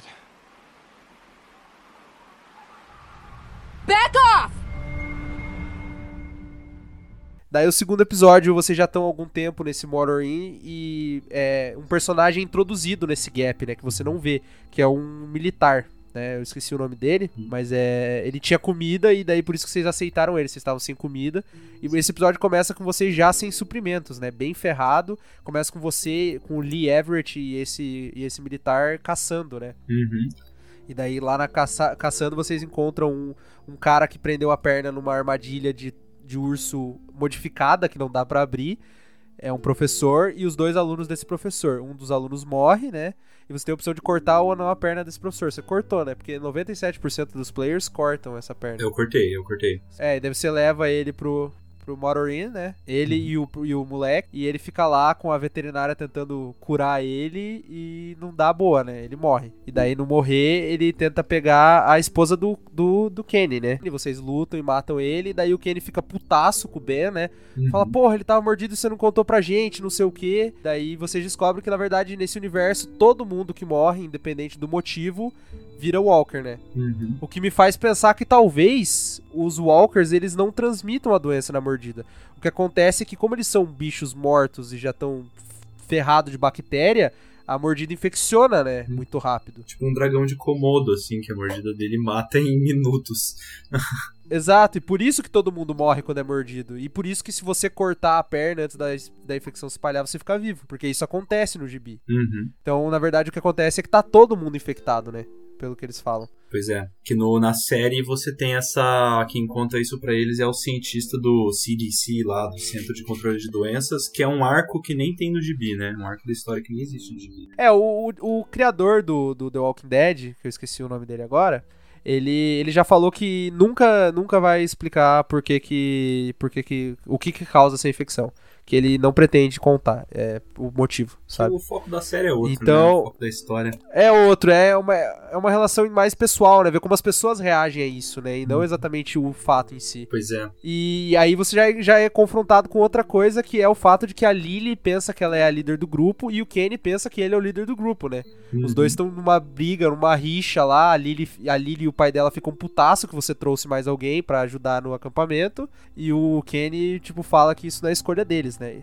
Uhum. E daí você escolhe de quem que você vai ficar do lado. É, é- é- pois é. O- Nessa situação é outra que você tem a, a escolha de ficar em cima do muro. E de novo, assim, você ficar em cima do muro, o Larry só sai te xingando porque ele já te xinga o tempo todo. E o Kenny, de novo, você fica em cima do muro, ele entende como você ficando contra ele, né?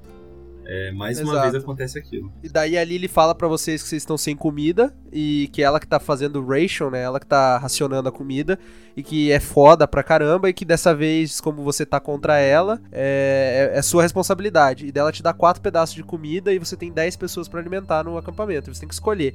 E aí, de novo, o Larry reforça o quanto ele é babaca, né? Porque se você não escolher ele, ele veio e falou, "Ô, cadê minha comida aí, caralho?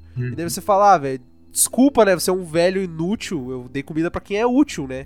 Porque, inclusive, o, o militar que tá ajudando ele na, na cerca tá quase desmaiando de fome, né? Uhum. Ele tá segurando a tab e o Larry tá batendo, e daí ele quase desmaia e ele fala: Ah, desculpa, que já faz não sei quanto tempo que eu não como. Pois é. E daí você escolhe. Quem você escolheu, você lembra? Cara, eu dei pro militar, pras crianças e acho que pra Lily. É a mesma coisa que eu. Eu, na verdade, eu tentei dar pra Carly antes, mas daí É. a Carly não aceita. Eu também tentei. Ela fala: Não, não quero.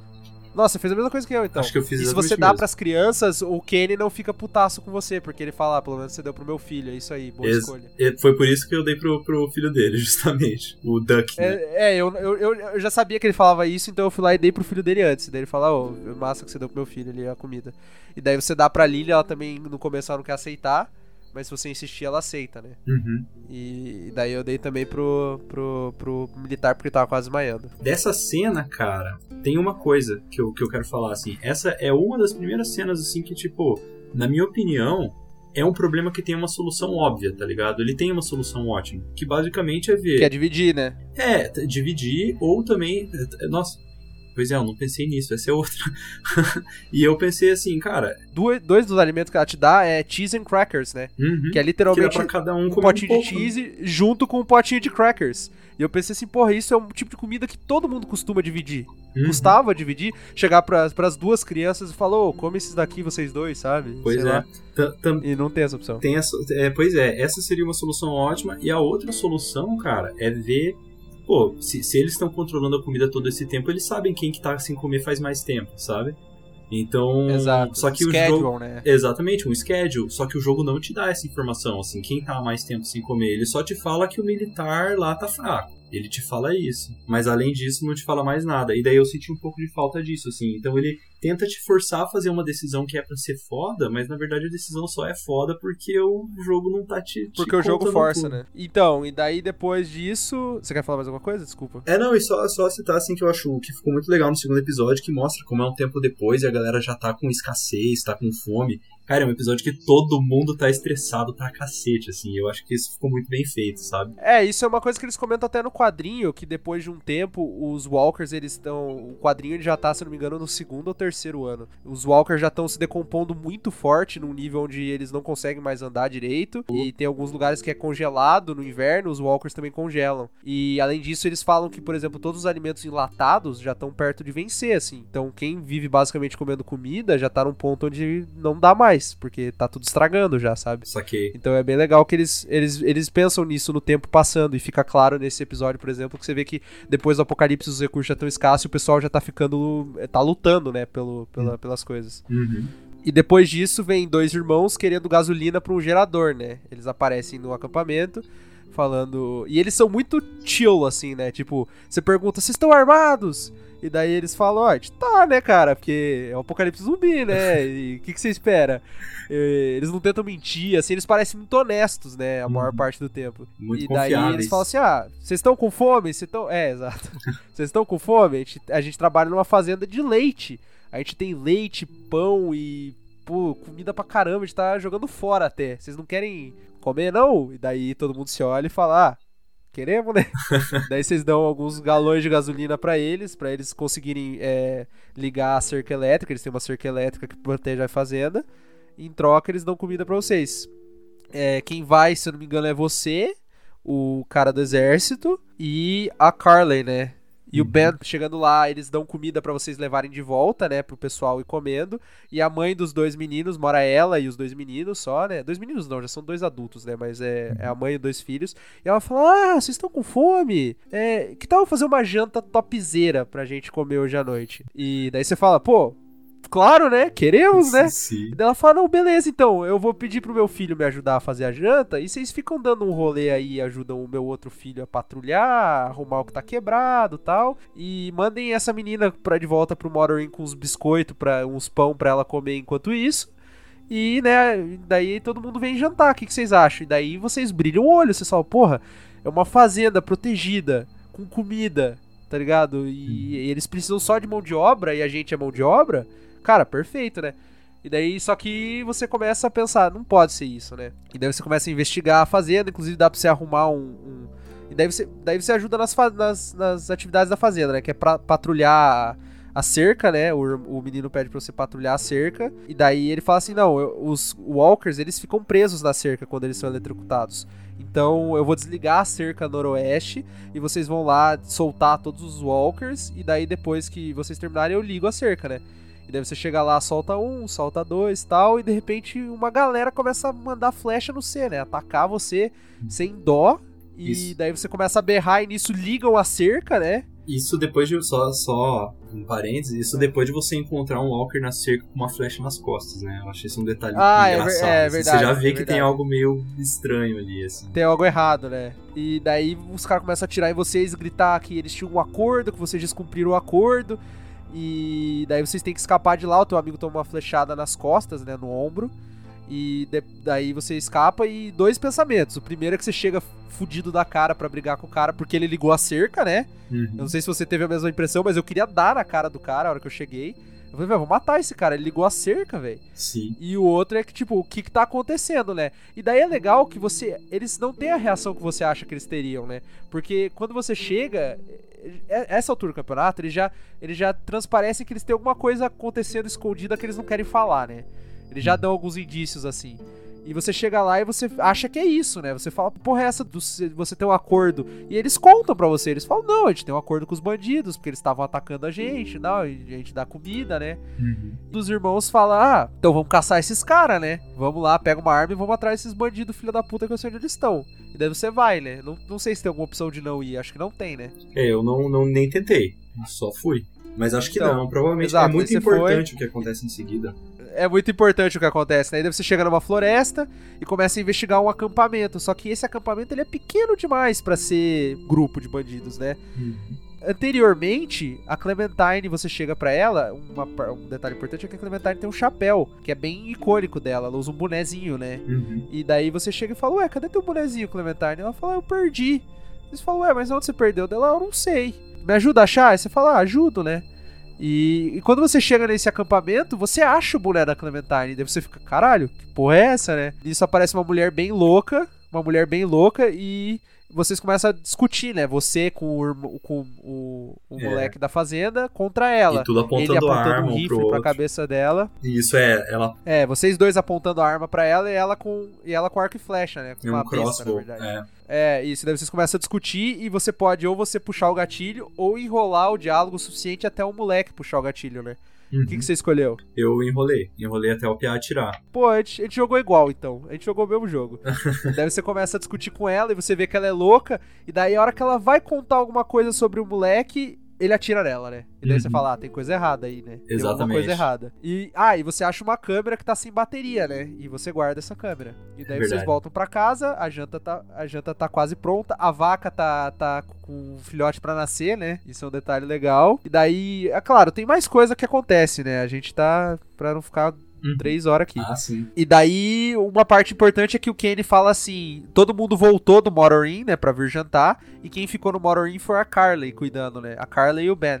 E daí você- o Kenny fala pra você, cara, tem coisa estranha aqui, velho. E daí você fala, ah, você tá de bobagem, né? E ele fala, não, cara, olha esses caras aí, eles estão vivendo há muito tempo no apocalipse zumbi, parece tudo normal, não tem coisa boa. Eu vi eles trancando a porta do celeiro com cadeado. Quem que tranca a porta do celeiro com cadeado? E daí você pode falar pra ele, ah, você tá de besteira, ou você fala, é, verdade, né? Uhum. E independente de você escolher, a missão que vai ter é você abrir a porta do celeiro, né? É, E exatamente. daí é a hora que o Kenny solta, solta o bagulho racista, que ele fala, ah, você sabe abrir uma fechadura? daí você fala, não, por que, que você acha isso? Dele, ah, você parece urbano. e daí você abre, né? Você Uhum. abre a porta do celeiro. E o que, que tem lá quando você abre a porta, Breno? Me conte. O... Ah, é, o... você encontra a oficina lá com. Esse arco da história, cara, depois eu vou falar que tem um arco idêntico a ele na, na série, que eu acho que no Gibi também tem, né? Mas você encontra basicamente um, um açougue, né? Um abatedouro, assim, quando você abre a porta do Não, celeiro. eu acho que não tem no gibi. No Gibi não tem. Eu acho que não tem no gibi. Eu acho que não, cara. Eu não me lembro de nada assim. Quando a gente terminar de. Um abatedouro, no, né? no Com final- sangue até o teto, né? Exatamente, com sangue até o teto, serra, foice, gancho pendurado no, no teto, bem, bem açouguezão mesmo. E na hora que você abre a porta, um dos irmãos chega atrás e fala: Ah, você não deveria ter aberto a porta. E nesse momento, todo mundo que joga a primeira vez pensa: Ah, ele vai me matar ou vai me prender, alguma coisa assim, né? Só que não, o cara e daí você continua. fala: Que porra é essa? E- é, e daí ele continua mantendo o ato, assim, né? Ele fala: Uhum. Ah, você achou aí, a gente caça, e daí a gente, a gente mata os animais e a mamãe não gosta que a gente deixa aberto, porque senão os visitantes ficam com medo e tal. E não desce essa desculpa, né? Não, não tem como descer Pois é. essa desculpa. E daí vocês vão jantar. Uhum. Daí tá todo mundo jantando e você fala, ô, vou ali no banheiro lavar a mão rapidinho. E você sobe no andar de cima da casa e descobre que eles pegaram o cara que era teu amigo e tomou a flechada e que ela falou que tava descansando no quarto depois de terem tirado a flecha e tal. Na verdade, o que eles fizeram é cortar as duas pernas do cara e servir pra todo mundo comer, né? Porque, porra, é isso que a gente faz, né, no Apocalipse Zumbi. Daí o cara tá lá quase morrendo e ele fala, não coma a carne. Daí você desce e tem várias opções de diálogo, né? Mas a maioria, é, mas todas se resume a evitar que a Clementine coma a comida, né? Uhum. E daí você descobre que a galera tá louca, né? Que a família tá louca, eles estão comendo carne humana. E eles prendem você, o, o Kenny, o pai da Lily, a Lily e a Clementine no frigorífico, né? Uhum. Eles ficam com a esposa do, do Glenn, do, a esposa do Kenny na casa porque ela é veterinária, né? E ela vai ser útil no futuro com o filho do Kenny. Uhum. E é isso, né? A, a, a- a esposa do Kenny, eles têm o interesse de manter ela por causa da vaca, né? Como ela é veterinária e a vaca tá doente. É, eles comentam até que eles tinham, né? Eles tinham muitas vacas e que elas foram morrendo e tal. Isso. Aí, aí eles. Exatamente. Aí eles, eles mantêm, né? O Duck e a esposa do Kenny fica. E é, é isso aí mesmo. Fica você, o Kenny, a Clementine, o Larry e a Lily. Trancados no frigorífico. Isso. E daí o Larry, ele, ele é um, além dele ser um personagem que você vai odiar ele pra caramba, ele é burro, né? Porque ele sabe que ele tem problema do coração e ele se estressa por qualquer bosta, Sim. né? Qualquer bosta ele começa a dar piti e bater nas coisas. E daí ele começa. Tudo bem que nesse caso não é qualquer bosta, né? Mas ele começa, mesmo sabendo da doença do coração, ele começa a bater na porta e xingar e não sei o quê. E inclusive, diga um detalhe legal, é que o Larry tava dando em cima da véia, né? Ele, ele tava. Ele tava tentando seduzir a, a, a mãe dos meninos. Tava, tava. Daí ele começa a bater na porta e ele tem um ataque cardíaco. E aí você é confrontado com uma opção que é, é forte, né? Que ele tá tendo um ataque cardíaco, a Lily tá tentando fazer um CPR nele lá, tentar, tentando reviver ele. E o Kenny fala assim, cara, esse cara pesa 200 quilos, tem 1,90m e se ele ficar virar um Walker aqui dentro, a gente vai todo mundo morrer. Então a gente precisa matar ele antes dele virar um Walker. Uhum. E a Lily fala, não, ele tá vivo. E você tem duas opções, que é ou ajudar a Lily a fazer o CPR, ou ficar do lado do Kenny. Eu nunca escolhi ficar do lado do Kenny pra saber o que acontece. Você escolheu ficar do lado do Kenny? Cara, eu também não, e eu acho que eu nunca escolheria, porque pra mim essa decisão não é tão diferente da decisão do filho do Kenny, que o. Tipo, que, que era o inverso, tá ligado? Era o Larry falando pra se livrar do filho do Kenny, sendo que você nem tem certeza se o cara morreu mesmo e vai virar Walker, você não tem certeza ainda, tá ligado? Exato. E toda vez eu penso que se fosse eu nessa situação, o que eu ia falar pro Kenny é: Cara, fica pronto pra matar o cara a hora que ele virar um Exato. Walker. Enquanto isso, a gente tenta reviver ele, tá ligado? Exatamente. Dá pra fazer os dois. É, é outra situação que tem uma, uma solução ótima, né? É outra solução, assim, que, pô, se fosse na vida real, eu lidaria diferente dessas duas opções que o jogo te dá, assim. Tipo, Isso eu Mas achei dentre foda. essas duas opções, É, daí eu escolhi o CPR. ali tem o fator, como a gente comentou, que é o que a gente escolheu, que é a parte mais ética, mas a essa altura do campeonato você já odeia o Larry. Então muita gente escolhe matar o Larry simplesmente porque odeia ele. né? Sim. Porque ele é um. Ele, Tá. ele é. Primeiro que ele é tão racista quanto o Kenny, ele deixa isso bem claro. Ele. Ele tem o problema com o Lee ser, ser ex-condenado, né? Ele tem vários problemas com o resto do grupo. Ele consome muita comida e trabalha muito pouco, né? Porque ele é velho. Então, essa altura do campeonato, todo mundo já odeia o Larry. Mas basicamente, se você tá fazendo CPR, o Kenny quebra, amassa a cabeça dele com um bloco de sal e. E É. você fica lá e a Lily fica lá chorando. E é uma cena bem impactante, assim, né? Uhum. Porque, a, porra, o cara matou o pai da menina na frente dela, né? E isso é muito forte. É, é bem forte, assim. E ali começam os problemas, que se você não fica do lado do Kenny, o resto do jogo inteiro ele vai ficar te culpando, mesmo você sabendo que a opção ótima era outra, né? Pois é. Você sai dali, né? E, e daí, né? Você tem que salvar o filho do Kenny, a esposa do Kenny. Nisso aparece a Lily com o Ben de novo, né? E basicamente vai ter. Vai ser uma parte meio. meio stealth, assim, né? Onde você vai ter que pegar os irmãos e. É interessante, você tem. Você, você consegue sair do frigorífico, aí você tem a seleção da arma ali, né? Você pode usar o gancho, uma foice ou um taser, tá ligado? Tipo, E é a Então- parte mais sádica, né? Porque você meio que escolhe falando assim, nossa, com o que, que eu vou matar esse cara, né? Exatamente, mas ele É te meio- dá um é meio- é taser. meio tem, sádico. tem um taser ali, assim, eu quero prod, sabe? Ele, o jogo te dá uma. Não, essa é um pouco menos brutal, né? Porque, porra, é um gancho Eu de açougueiro, uma foice, tá ligado? Eu peguei o taser. Você pegou o quê? O taser também? Eu também peguei o taser. Só que daí chega É, no- então. no- na hora o taser não funciona, né? Ele, você, eu não sei se as outras armas funcionam, mas o taser, você tenta usar o taser, não dá certo, e daí você meio que apanha, né? Tipo, tem não, todas as outras armas cara. o cara não morre na hora. Todas as outras armas ele também não morre na hora. Ah, Mas é.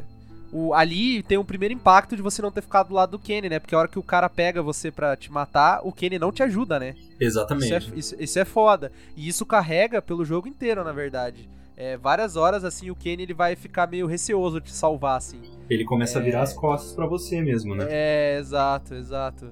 E daí você escolhe, basicamente nessa parte você escolhe se você vai matar os irmãos ou não, né? Porque a mãe, de qualquer jeito, ela é pega por um Walker, né? Que é o, o- no caso, o militar que ela cortou as pernas e transformou em Walker. É, exatamente. É, Você meio que faz ela ser pega, né? é exato, ela começa a andar pra trás da escada com, com, a, com a esposa do Kenny de refém e você vai meio que andando junto até ela subir e o Walker pegar ela, né? Exato. E, e você matou os irmãos ou não? Você não matou? Eu, eu matei um, o primeiro, e o segundo eu deixei vivo mesmo, porque daí, ah, foda-se, a situação já. Você matou com o garfo de, de fazendeiro, então, na cara. Matei, matei porque eu achei que ele podia vir atrás de mim depois. Entendi. Eu não matei nenhum dos dois.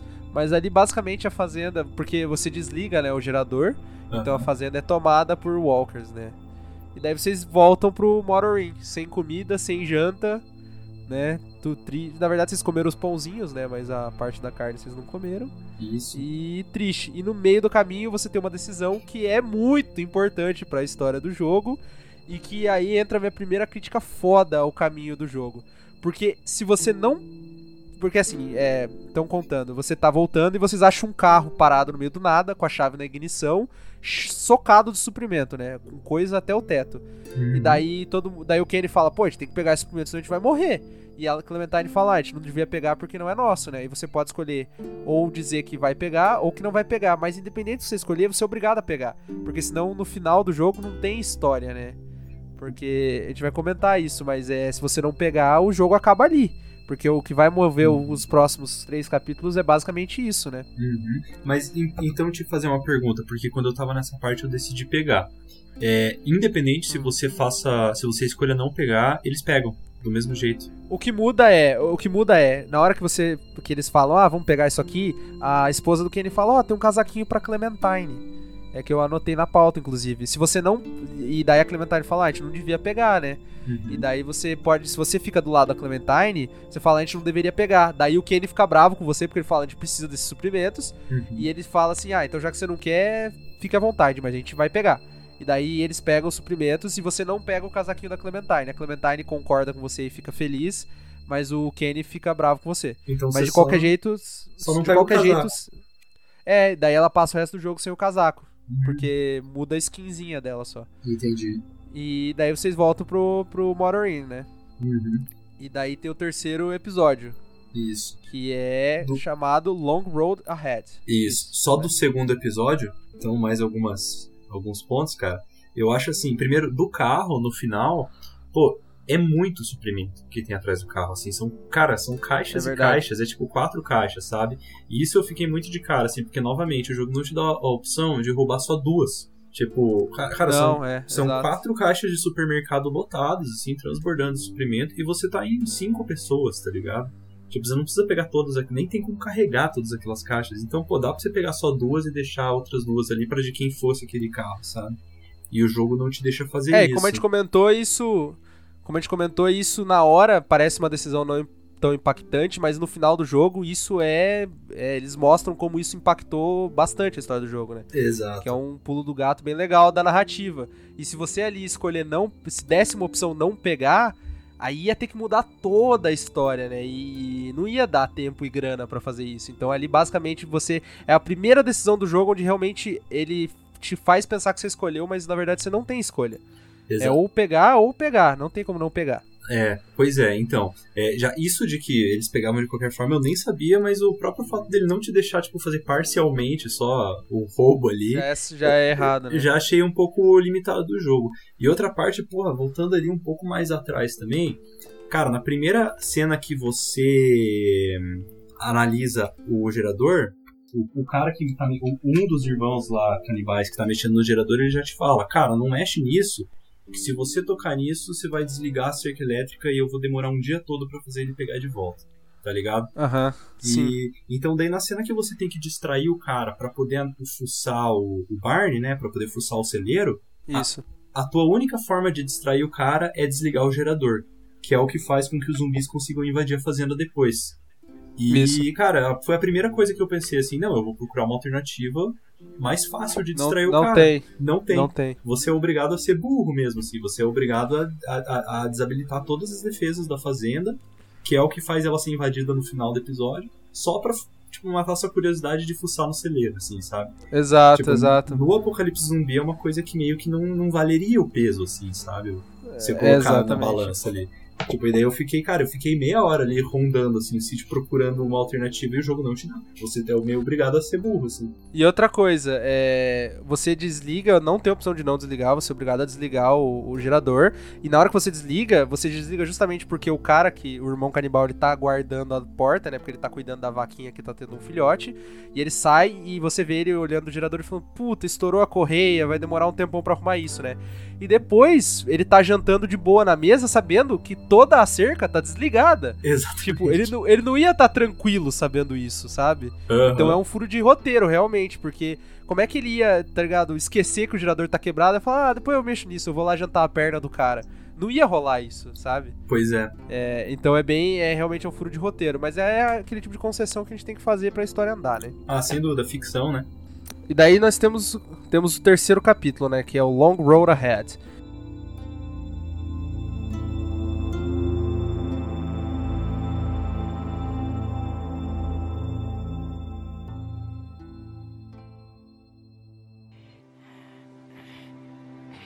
Again, it's. I think it's time.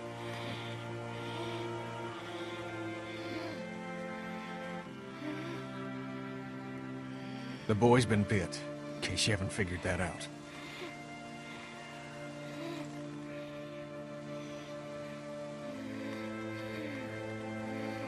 Take as long as you need.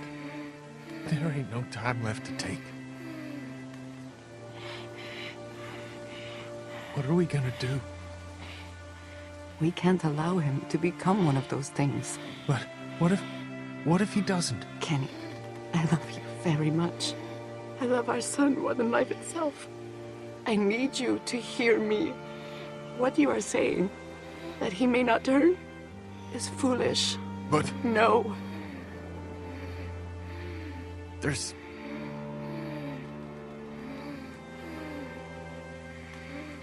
Come on, Cat. If you think of one, you let me know. Isn't there some sort of pill or something we can just give him? Stop it. Just drift off to sleep. Right, hun? I mean, Jesus, this is our son. I know, but we know it's here or nothing. Fuck. Just who, then? You want me to? You don't have to. I'll do it. No, you don't have to.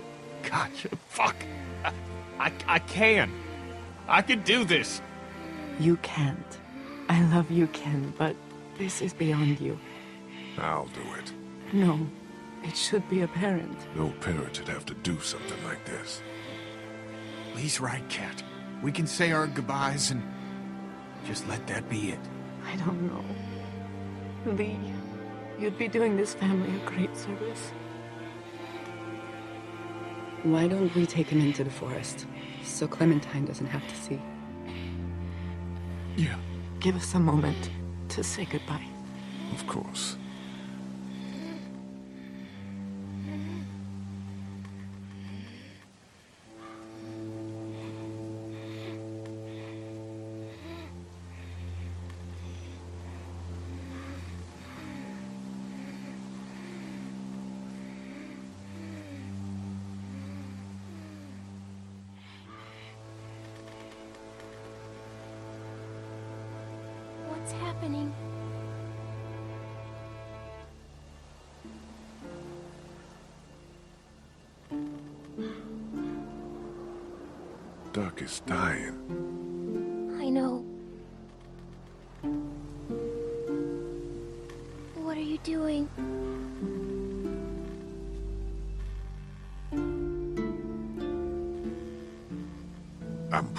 Of his misery. Oh, Yeah. Look, Clem. Things are. What the? No!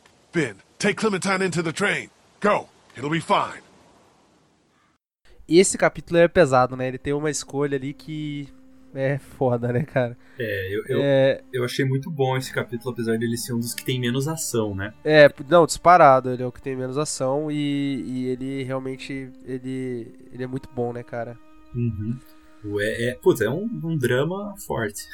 É, pois é, ele é um perso é porque assim, até esse momento você vê que o Kenny tá defendendo a família dele e tudo mais, mas é a maior parte do tempo a família do Kenny tá em um perigo artificial, assim, é um perigo que o jogo força pra que você realmente não escolha ficar do lado do Kenny, ou escolha, e ele te odeia ou não, né? Então, não sei se eu me fiz claro. Mas nesse momento você vê que realmente, tipo assim, é o Kenny ele tava defendendo a família dele e ele realmente gosta, da, ama a família dele, né, cara? Você vê o quanto ela significa para ele, assim. É a prioridade dele.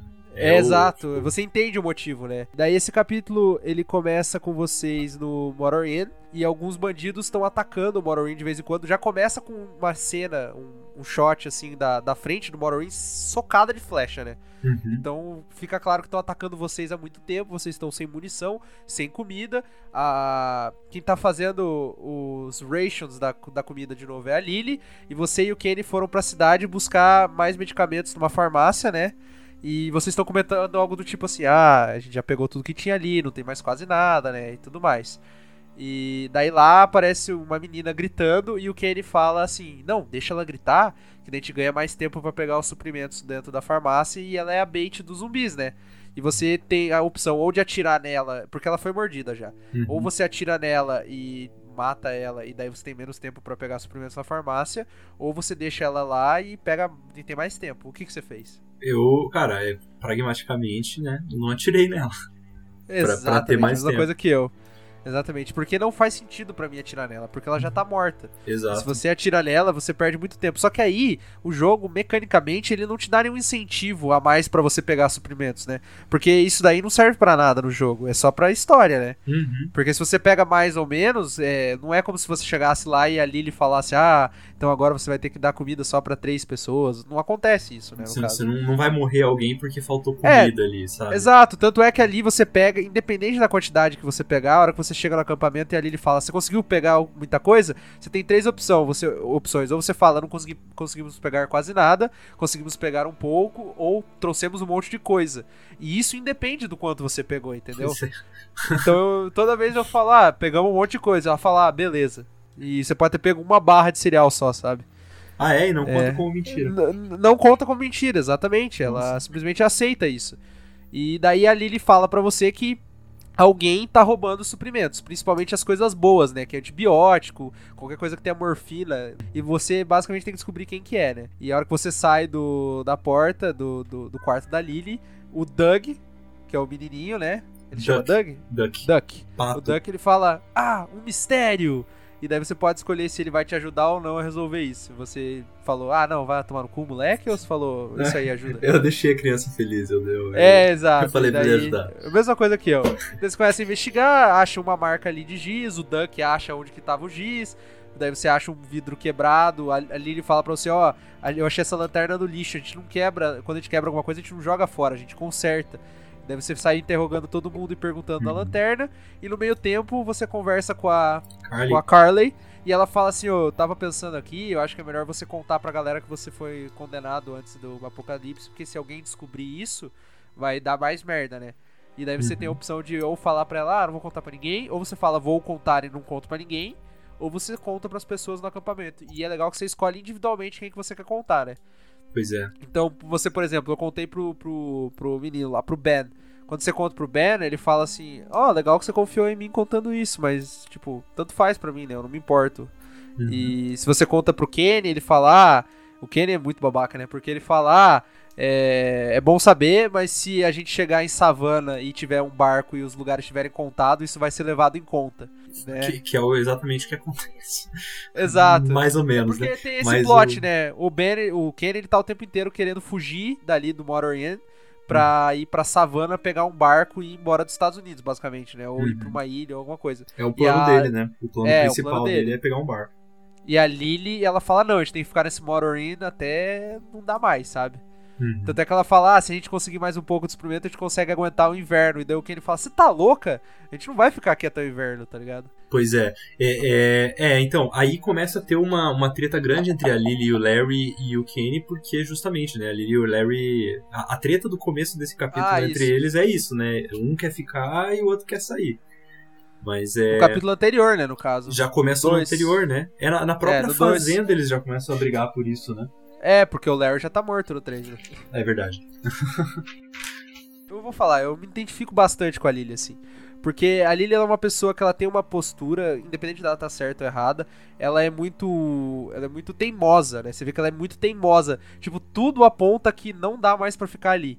Mas ela quer persistir porque ela quer. E ela tem uma postura de liderança. Só que é aquela liderança não pelo exemplo, né? Ela é liderança pela mandança, né? É, Ela-. Você vê que ela, é, man- que ela é mandona, né? Se É, deixar, é. ela manda sem, sem dó, assim. Pois, pois é, eu gostei da Lily, tipo, não só gostar de, de, de- de eu gostar do personagem, eu achei ela, tipo. Eu não achei ela uma, uma cuzona total e completa, tá ligado? É, você vê que ela tá fazendo por um, um objetivo. Tipo, por exemplo, o Larry, você vê que ele é só Exato. babaca, assim. Você vê que ele é só babaca, tá ligado? Exato. A Lily, você vê que ela tá querendo defender todo mundo, mas que ela não, não consegue ver que às vezes o que ela tá querendo não é a decisão certa, sabe? É, ela não ela dá só o braço a mandona. torcer. É, exato.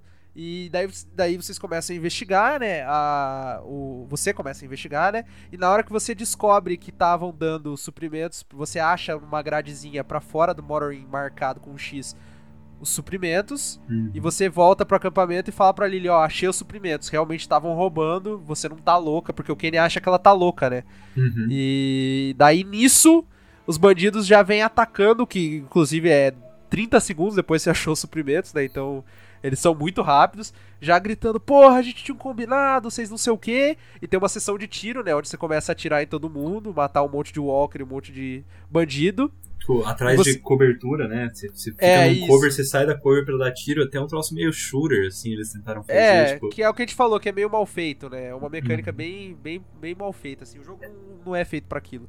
E daí vocês conseguem todo mundo escapar num, num, num motorhome, né? Num Isso, trailer, no trailer. Que o Kenny tava consertando.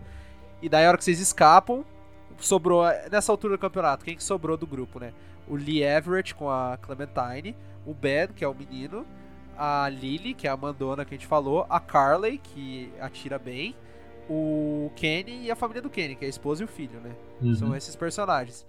E daí a Lily começa a querer apontar um culpado de tudo que aconteceu, né? Ela começa a querer dar de dedo, e daí você tem a opção ou de ficar do lado dela, ou falar, tipo, ah, Lily, você tá errada, cala a boca, ou tentar apaziguar os ânimos, falar, Lily, eu sei que você tá certa, mas agora não é a hora, né? Que acho que é a opção que quase todo mundo escolhe, né? Uhum. Que é tipo falar, velho, a gente sabe que você tá certa, mas a gente não consegue descobrir isso agora. E ela começa a bater boca com a Carly, que a Carly bate de frente.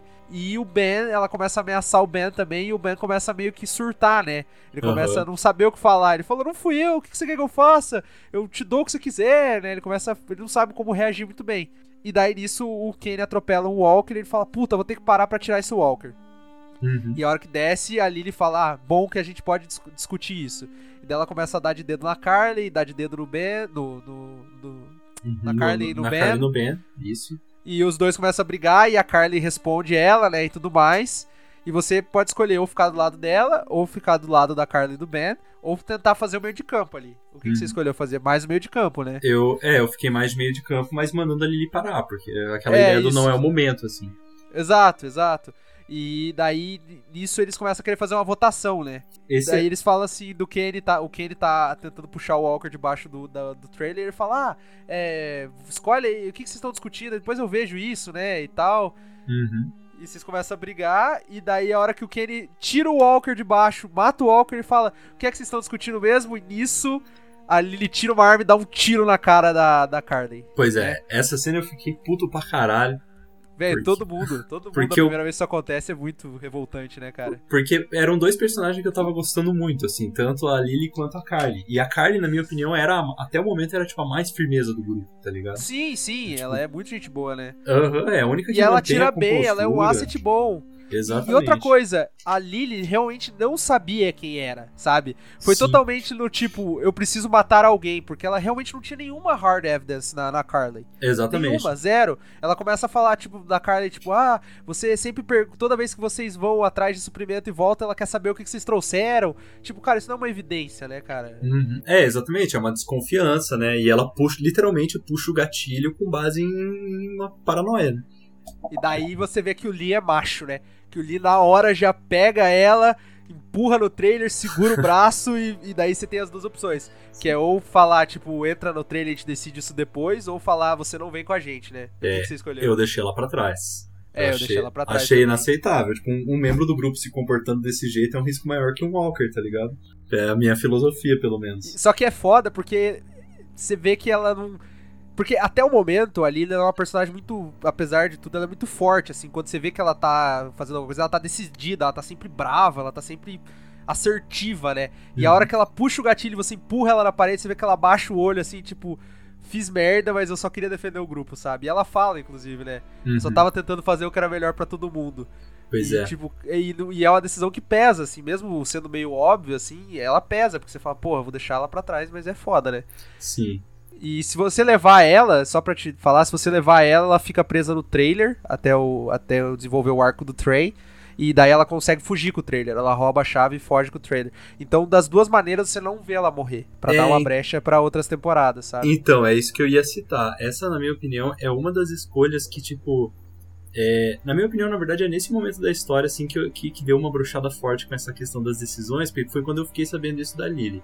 Foi tipo, tanto faz se você escolheu o Doug ou a Carly lá atrás, porque quem sobreviveu morre aí. Tanto faz se na discussão você ficou do lado do Ben, da Carly ou da Lily, porque no final a Lily dá um tiro na cara da Carly e foge. E tanto faz se você deixou a Lily pra trás ou não, porque no fim a Lily rouba o RV e volta, tá ligado? Putz, essas são três decisões que teoricamente são decisões difíceis e polêmicas assim, mas que é nesse momento da história, tipo, todas elas se amarram no mesmo no mesmo fim, tá ligado? É, eles vão tentando afunilar, né, as escolhas. Exatamente. Pra, Dá pra uma poder guiar funilada um pouco mais. forte. Se você tá, é o que eu- a gente comentou, isso é tipo um teatro. Se você tá assistindo a primeira vez, por exemplo, um filme, um filme é linear, um filme não tem escolha, mas o filme te pega na narrativa e você compra o que tá acontecendo. E é isso que acontece com esse jogo. Exatamente. Você compra o que tá acontecendo. Só que quando você olha por trás da cortina, que é as escolhas, você descobre que elas são ilusórias, né? Que boa parte não tem escolha. Exatamente. Essa é uma das que fica bem claro isso. Daí vocês fogem, né, dali, ou levando ela ou não, e encontram um trem, né? O trem tá Uhum. bloqueando o caminho, não tem como passar. E daí você entra no. E daí o. o nisso, né? A hora que você. Antes de você encontrar o trem, a esposa do, do Kenny, que se chama Katia, ela. Ela fala, Lee, vem aqui rapidinho. E daí ela mostra que o Doug, o Duck, foi mordido, né? Isso. Duck foi mordido. E é foda, né, cara? Você olha e. E, é a, e assim, a Katia, ela é. Ela é bem diferente do, do, do Kenny, assim, na maneira de lidar com a situação, né? Porque o Kenny, ele entra em um modo full negação, assim, né? Uhum. Até o último momento ele fica, não, meu filho é diferente, ele tá bem, olha só, o moleque tá bem, o moleque tava verde já, sabe? Uhum. Cuspindo sangue, e o Kenny, não, ele tá bem, ele tá bem, ele tá bem. E a Katia, ela fala, cara, eu só tô cuidando dele aqui até a hora dele morrer e eu vou fazer isso, sabe? Uhum. E daí vocês encontram o trem, você começa a vasculhar o trem e descobre que o trem funciona, né?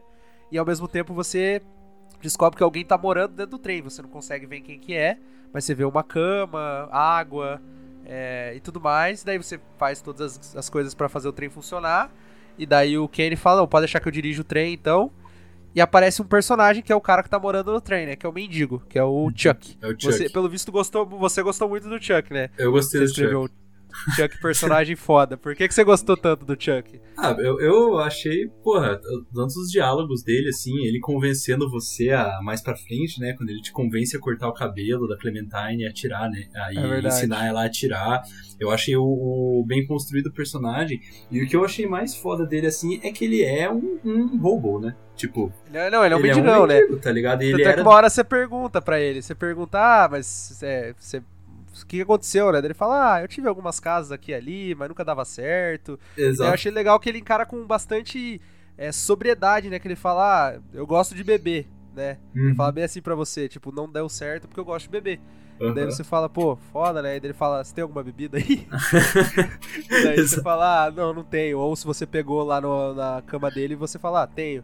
E daí vocês começam a beber, né? Inclusive é obrigatório isso, porque é uma hora que você precisa pegar um papel que tá no. Como que é o nome? Do, do motorista do trem. Tá no. Na coisa do maquinista. É, na, na cabine do maquinista. E o Kenny não deixa você, né? Você chega e fala, deixa eu pegar aquele papelzinho ali. Ele fala, não, sai daqui. Você tem que mandar o Tipo, Kenny beber pra poder pegar. Exato, exato. E nessa altura do campeonato. Então, né, só isso acontece depois, estão voltando.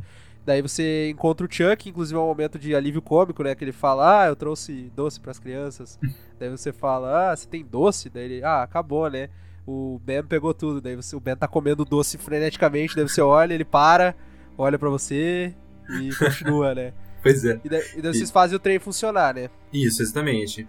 O, você tem uma sequenciazinha ali que você pega uma ferramenta, faz uma, assim, um puzzlezinho, né? Bem, bem simples. E daí o, o trem começa a andar. Isso, e daí a hora que o trem tá andando, a Katia tá lá com o, o filho dela, né? Que é o Duck.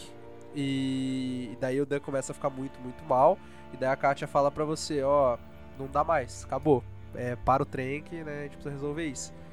E daí você chega lá pra conversar com o Kenny e o Kenny não quer parar o trem. né? Ele fala, ele tá bem, ele tá bem, a gente vai descobrir um jeito de melhorar isso aí. E daí você basicamente tem que discutir com ele, né? Ou você pode partir pra agressão física, ou só discutir com ele, né, na, na... Eu não sei se, na verdade, tem essa opção. Acho que ele vai pra cima de você em qualquer uma delas, né? Eu, eu acho que sim. Eu, eu tive a impressão. Eu o- sei que dá pra você falhar nesse momento, porque na primeira vez eu fui lá discutir com ele, ele quis brigar, eu não quis brigar. E daí depois ele foi lá brigar, daí eu continuei discutindo com ele, ele quis brigar de novo, daí eu tentei apaziguar de novo, daí o Kenny só, daí o Lee só vai embora e o Duck vira um, um Walker e morde a, a Katia, e daí dá game over. Ah, sério? Sim. Acontece isso? Acontece. Ah. Não é, tipo, não é, tipo, dá game over, né? Não- isso não faz parte da história, mas acontece. Mas Aham. daí você tem que basicamente brigar com o Kenny, daí ele para o trem. E daí, né, a Katia fala, ah, tá na hora, né? E Uhum. daí os dois vão. O Kenny vai lá. Você, fa- você pode falar, ah, vocês têm que resolver isso como pais, né? Ou você pode se oferecer pra atirar no menino. Você se ofereceu ou deixou eles atirarem? Ah, eu, eu me ofereci, no caso. Que é, é até É, foda então. essa cena, porque a, a Katia, ela se mata logo antes, né? Tipo, É, na não, então, na verdade não. Primeiro você fala, não, pode deixar que eu resolvo isso. Daí ela fala, ah, então vamos lá ficar um tempo nós sozinhos, né? Ah, E é daí vai os verdade. três e você fica pra trás. E daí você só escuta um tiro isso. e, e o Kenny grita, não! E daí a hora que você chega lá, a Katia se matou, né? E deixou o menino virando um Walker e o Kenny. E aí você decide de novo, né? Daí você decide, tipo, o ponto É, final. Se você dá arma pro Kenny atirar na criança, ou se você mesmo atira, ou até dá pra deixar a criança ali, né? Dá pra não atirar.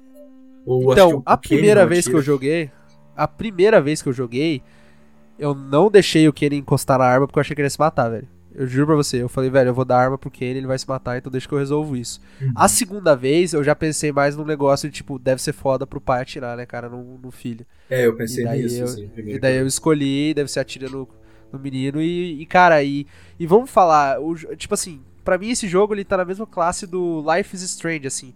Ele é um jogo que graficamente ele não é nada muito impressionante, assim, apesar de eu achar ele mais bonito que o Life is Strange.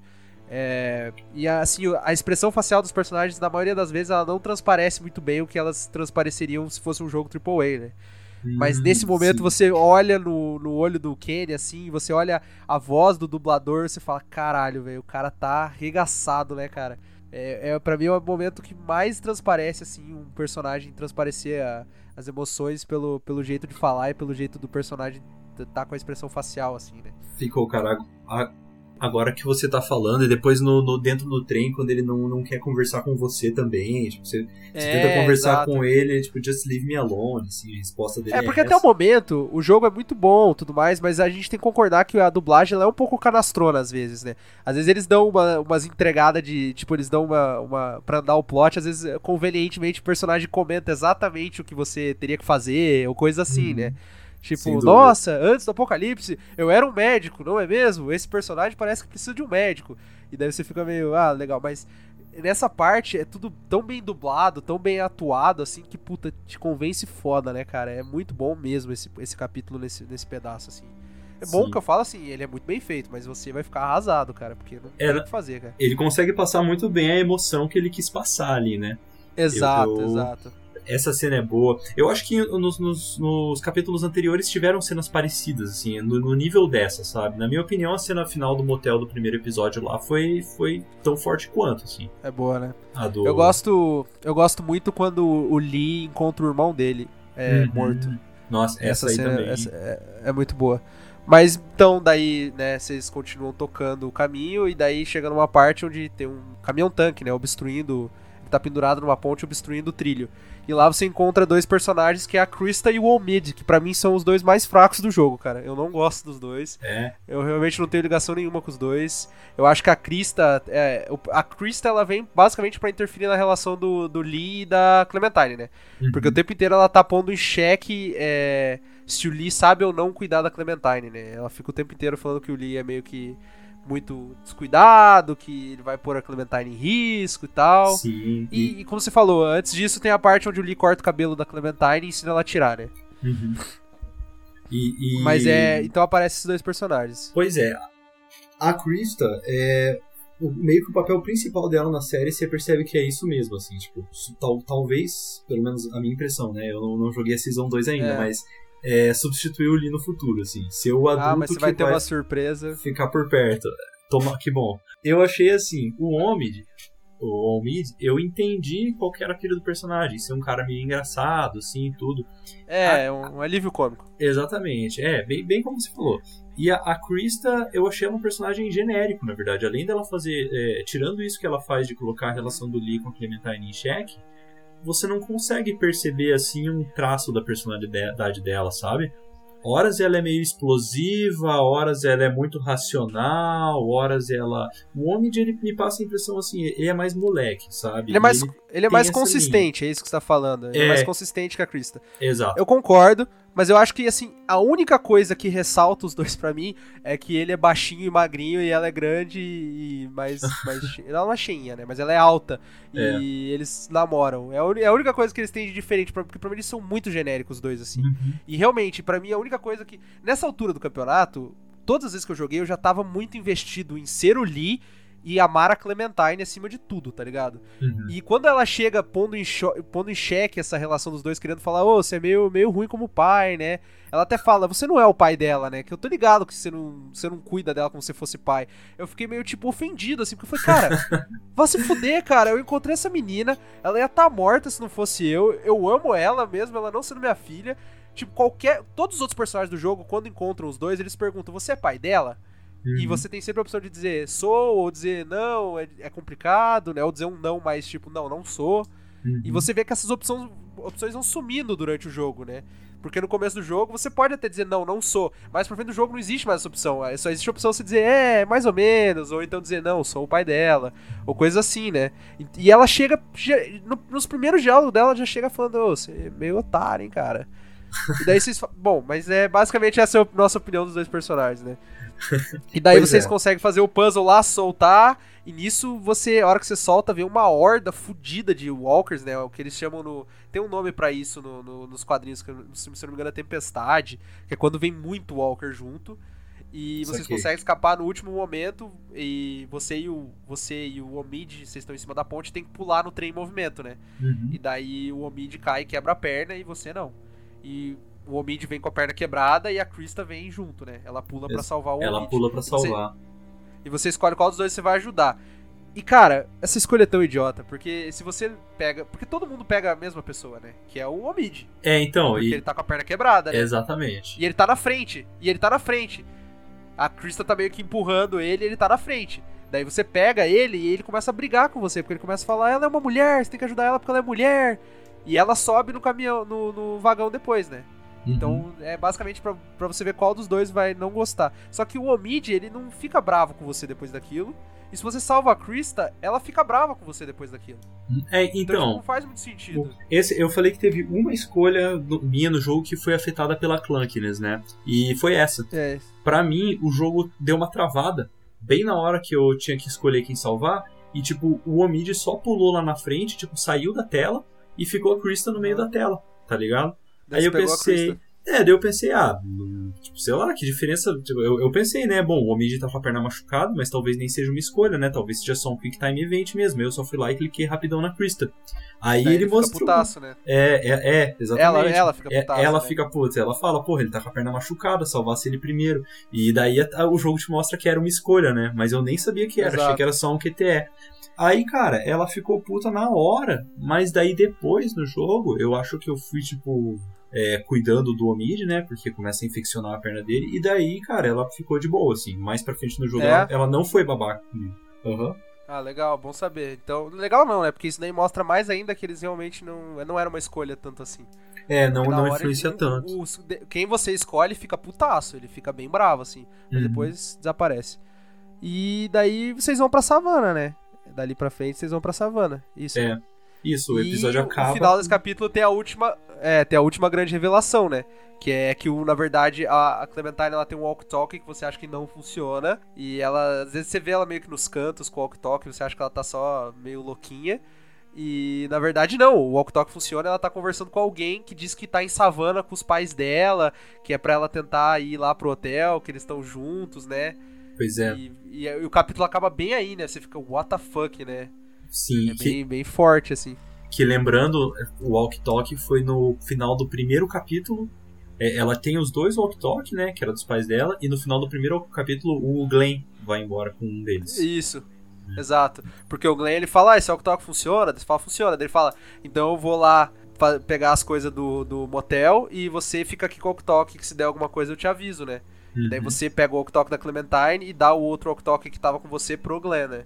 E daí, uhum. a hora que ele vai embora, ele acaba levando o walk-talk e você fica só com o da Clementine e ela fica. E ela. E ela. Pô, ela é tão. Cara, ela é uma menina tão legal, velho. Porque ela até uma hora ela fala, ó, oh, eu achei os adesivinhos, botei no walk-talk. Eles falam, nossa, que legal, Clementine. Puta, é muito massa, velho. Porque a Clementine, ela é um personagem que ela podia. Se qualquer outro jogo tivesse feito a Clementine, o que, que ela seria? Ela ia ser aquela menina que ia estar o tempo inteiro enchendo o saco que quer achar os pais, né? Exatamente. Só que ela é uma menina, ela é uma menina muito madura. Tipo, ela entende a gravidade da situação, sabe? Então quando o Kenny, ele, quando o Kenny não, quando o Lee fala pra ela, ó, oh, agora não dá. Ela tipo, ela ela acata, sabe? Ela é uma, Uhum. uma, uma criança bem madura.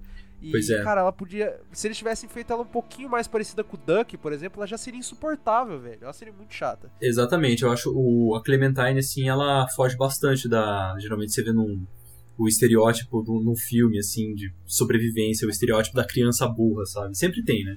Uma criança que estorva pra caralho, assim. A Clementine, ela foge bastante desse estereótipo. É uma produção bem legal. Que, que é o ponto, na verdade, que eu falo que ela que me lembrou um pouco o Carl, assim. O Carl ele vai aprendendo com o tempo e ele vai ficando, não sei se como que isso é explorado no gibi, mas com o tempo ele vai aprendendo e ele vai ficando mais firmeza, assim, vira uma criança em quem você pode confiar até no apocalipse zumbi, sabe? Eu acho isso a, a, tem esse traço. É, e ela, ela é, e algumas vezes ela é até útil, né? Assim, do ponto de vista de, de realmente ajudar, porque ela é menor, né? Então tem alguns lugares Sim. que ela consegue passar, a gente não citou, mas várias vezes no gameplay é só ela consegue passar, né? E daí É. você fica meio com aquela, tipo, porra, você vai entrar nessa casa aí, vai ter um zumbi, não sei. E ela vai, abre a porta e é firmeza, assim, ela, né? Ela, é- pô, é uma personagem muito legal. Exatamente. Inclusive, eu acho que a, a, a primeira vez que isso acontece é ali no finalzinho do terceiro episódio mesmo. Bem numa, numa parte que você. Logo depois de achar a Krista. Ela passa por cima de uma. Numa, você vai Isso. abrir uma porta trancada e ela passa por cima, né? Isso de uma janela. Que só ela passa. Isso acontece Isso. no terceiro episódio. E daí assim, dá né? uma merda, é, e daí dá uma merda, e daí a hora que a Krista chega, tá todos os zumbis mortos, né? Porque vocês conseguiram resolver a merda, e ela dá uma julgada, assim, né? Ela É. fala, pô, você deixou ela entrar sozinha e tal. E eu fiquei tipo, velho, cala a boca, velho. Você chegou faz cinco minutos na festa aqui e tá querendo encher o saco. né? Sim, a Krista, eu achei ela bem irritante no, no, no final do episódio 3 ali. Ela é mais chata. No, no 4 e no 5 eu achei ela menos chata. É, então. E daí, então, a gente vai pro capítulo 4, né? Você quer comentar mais alguma coisa desse capítulo? Não, não, é isso aí mesmo. Só isso aí. Daí o capítulo 4 se chama Around Every Corner. Omid's doing okay? As well as can be expected under the circumstances. I did what I could for him. Cleaned out the wound, but he's got a real infection. Running a fever. Without antibiotics, I... Will you quit pacing? You're making everyone nervous. Why are you even still here? Hey, if your friend really can get that boat working, you're taking me with you as payment for saving your asses. I figure that's fair enough, don't you? Well, You want the good news or the bad news?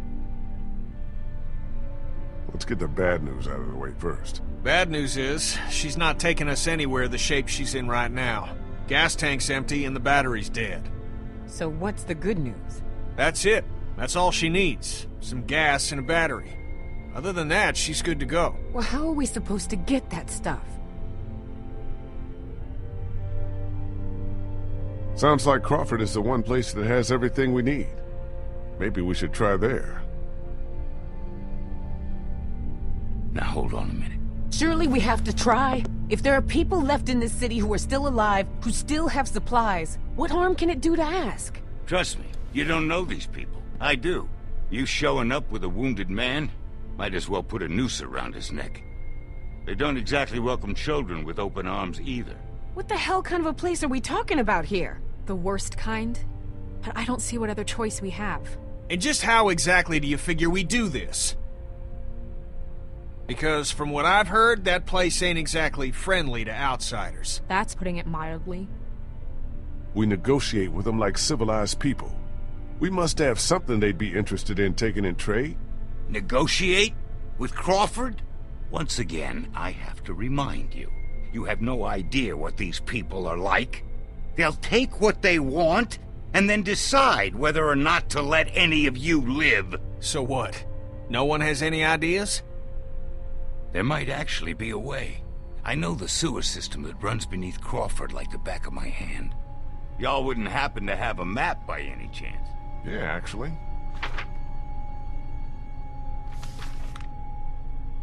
I think I could lead us through so we could pass under the perimeter and right into the center where they keep their supplies.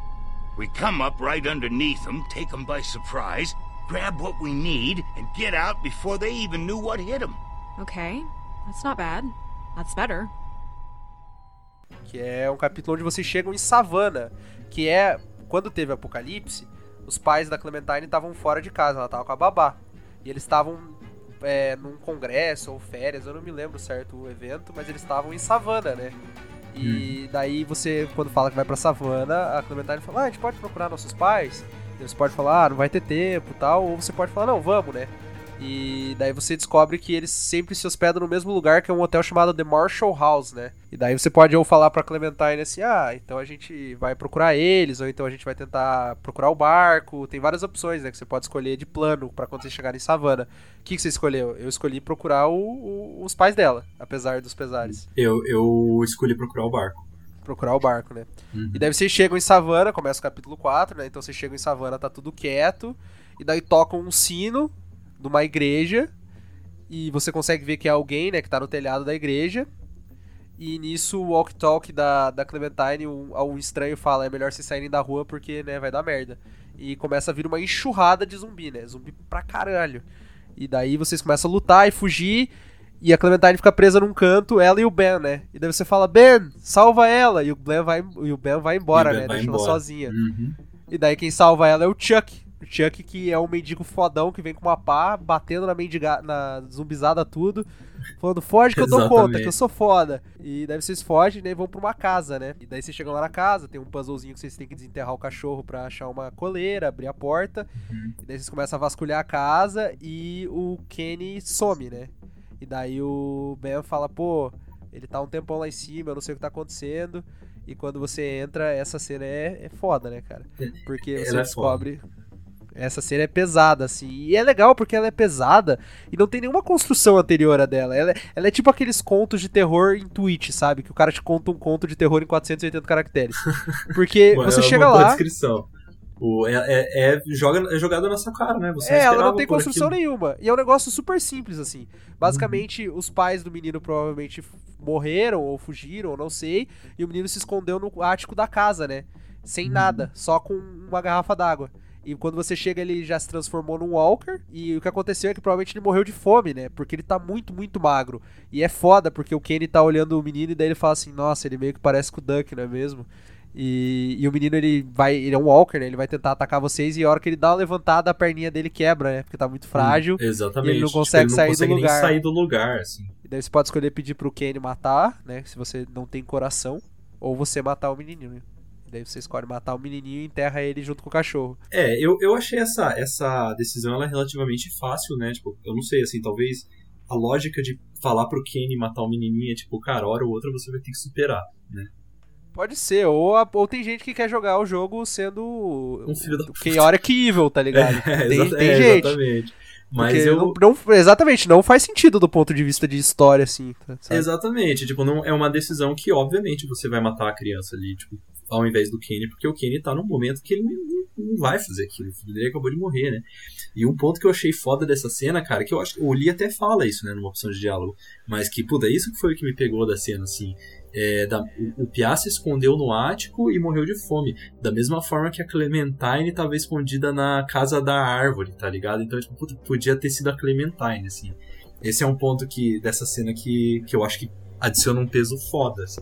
É verdade, é verdade. É foda, né, cara? E deve se enterra o menino. E nisso parece. E daí o, o Kenny acha um uísque lá e começa a beber, né? Inclusive.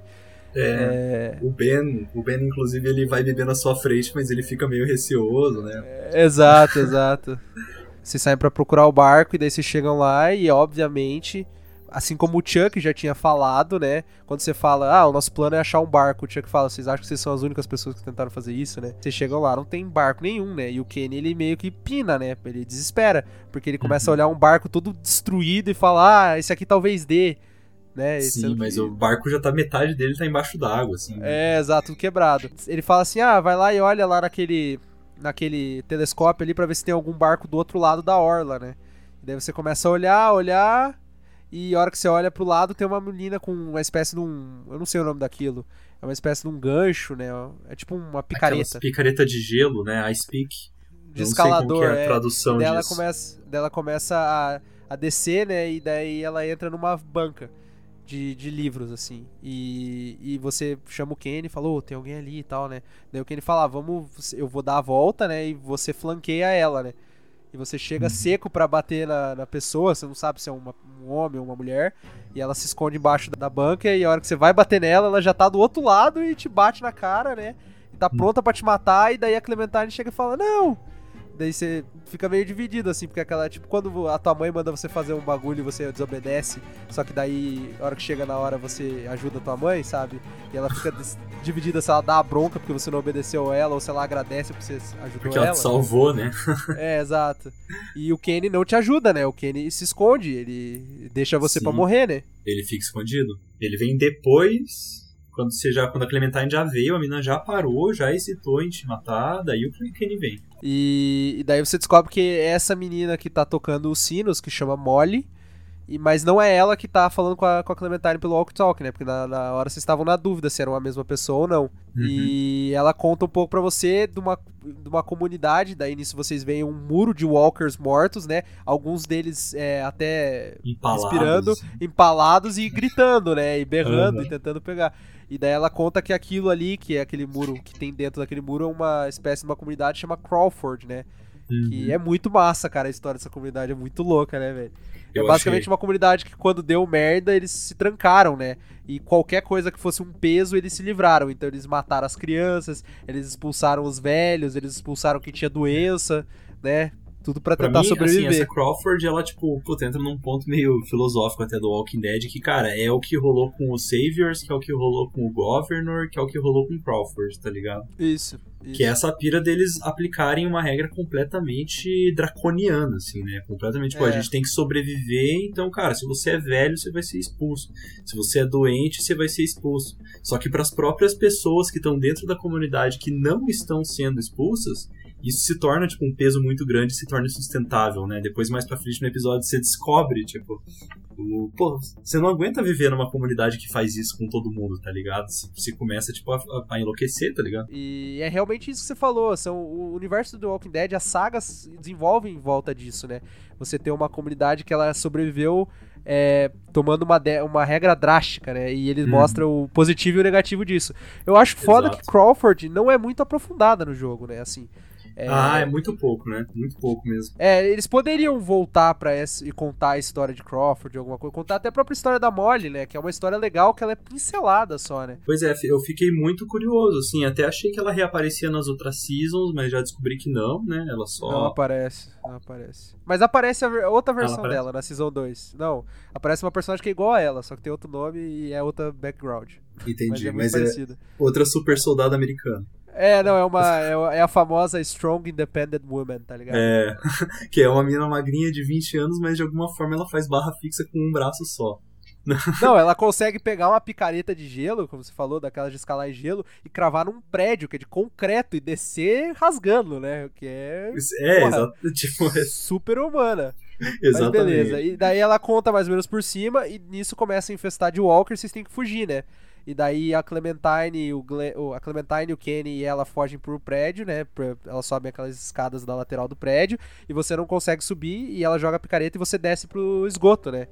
E daí lá no Uhum. esgoto tem uns puzzlezinhos e tal, e você descobre uma outra comunidade que tá vivendo é, no Morgatório. Morgatório que fala? É, é, é num, é num, num, num, num- morgue que eles estão? Eu é, lembro- no morgue. Eu lembro que quando. É verdade, né? Eles estão num- num- num- numa funerária, mas logo antes de você ir pra eles, o Lee passa por um lugar que ele fala que é um abrigo nuclear. Lembra disso? É, eles falam uma coisa de abrigo nuclear. Mas eles estão vivendo no morgue de um hospital, é o subsolo do hospital. É, agora que você falou, eu lembrei, porque depois tem a cena da amputação, né, e tal. É, realmente, é um morgue mesmo. É, não, é um morgue, tanto é que as camas são nas bandejas dos mortos, né? E você pode perguntar.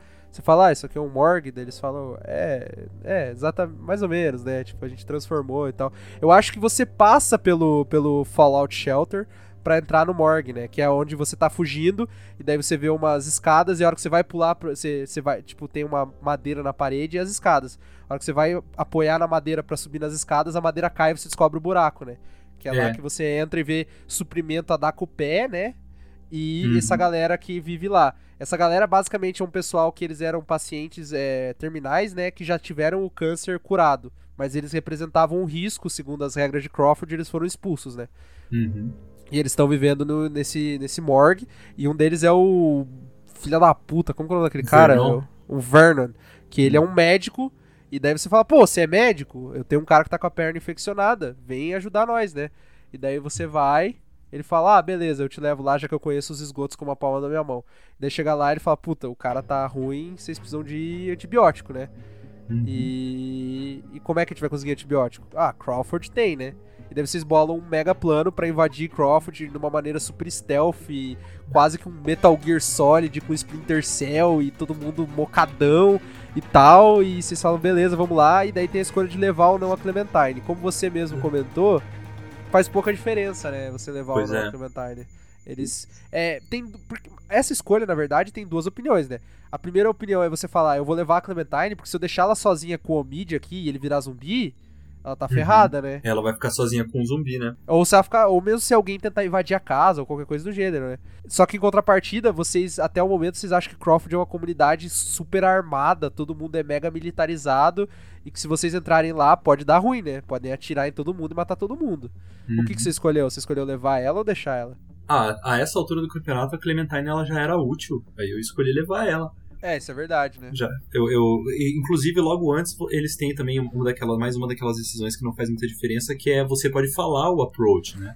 Em Crawford. Você pode falar, vamos tentar chegar na porta da frente dando tiro, vamos tentar é, ir por stealth, ou tem uma terceira, vamos tentar negociar. E eu não acho que não faz diferença nenhuma, né? Eu escolhi stealth também na época. E, É, eu não sei te e dizer. não, não, não faz diferença, né? Pro- Provavelmente, porque quando você chega lá, negociar não tem como, né? Então, o pulo do gato é esse, né? Você entra em Crawford, Crawford, e você descobre que a hora que você vai matar o primeiro guarda, né? Você fala, ô galera, sossega aí que eu vou lá, vou pegar aquele guarda assim, assim, assado. Você faz todo um plano, e a hora que você chega lá, o guarda vira e ele é um walker. Daí você, caralho, né? Mata o cara e todo mundo corre pra dentro da escola, né? E vocês. le- Ah, um detalhe interessante: vocês levaram uma outra personagem que se chama Bree, que ela também é uma paciente de câncer terminal, porque ela foi professora, ela é do grupo do Vernon, e ela também foi professora nesse colégio. Então, se vocês precisarem de auxílio do colégio, né? E daí vocês chegam lá, vocês precisam de três coisas, né? Vocês precisam de uma bateria pro. Ah, a gente não comentou isso, né? Você acha um barco no quintal da casa, que você estava escondido. E só que o, que- o barco precisa, Precisa- de gasolina, uma Isso. bateria. Né? Precisa de gasolina e uma bateria. os antibióticos pro Omid. Daí você chega lá e vocês se dividem em grupo, né? Uma galera vai pegar a bateria, que é no caso o Lee com a Molly. Uma outra galera vai pegar os gasolina. E, a... e uma outra galera vai pegar os antibióticos na enfermaria, né? E beleza. E você chega lá e pega a bateria, né? Nisso um monte de Walker. Na verdade, ali é legal que você vê o... a Molly, ela derruba um Walker do céu, que dá um puta de um jump scare, né? Uhum. E ela começa a bater nele, não, tipo, não matar ele. ele come- ela começa a cortar ele no corpo, assim, né? Dar uma machadada É, no corpo. É, tipo, é algo pessoal, assim, que ela tem com aquele Walker. É, exato.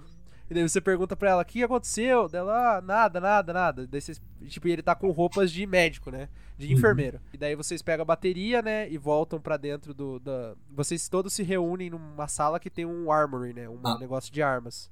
A cena da bateria tem uma, mais uma cena que nem essa do, do, do gerador também, né? Você chega na, na, pra pegar a bateria, você entra numa garagem, tem um carro e o carro tá com a luz do alarme piscando. Você consegue até analisar e ali fala, pô, esse alarme tá ativado. E, cara, e tem uma porta pra uma office. Nessa mesma garagem, tem uma porta. Cara, outra cena, assim, eu fiquei uns 20 minutos ali procurando como abrir a porta da office, porque eu achei que na office ia ter a chave do carro pra desabilitar o alarme. Mas, de novo, assim, o jogo, a porta da office tá lá, tem como você interagir com ela, só que não serve pra nada. É só pra levantar dúvida mesmo. É, você o é que você tem que obrigado- fazer, né? Não é isso. É, você é obrigado a acionar o alarme do carro, tá ligado? Tipo, você tem que. É, na verdade não é. Na verdade não é acionar o alarme do carro. Na verdade o que você tem que fazer é cortar a mangueira Isso. do macaco hidráulico.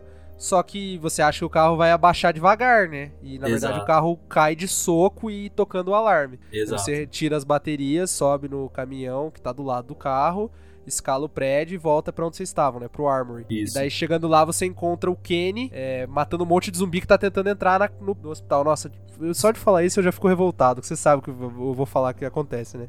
Tá, E- Quando tá o Kenny e a, a outra menina lá, né? A- o Kenny É e a, isso, e a, Brie. A. Uhum. Daí, então, eles estão eles lá, você mata os zumbis, né? Consegue fechar a porta e o Kenny fala: tranca a porta com isso, uma machadinha. E você põe a Uhum. machadinha na porta. E beleza, Aham. a porta tá presa. Daí você vai fazer outras coisas, né? Você vai ajudar os, os caras a pegar os remédios na farmácia. E eles estão presos por uma, um código, né? E pra descobrir o código, você tem que achar as fitas que mostram o, o médico, né? Digitando o código, né?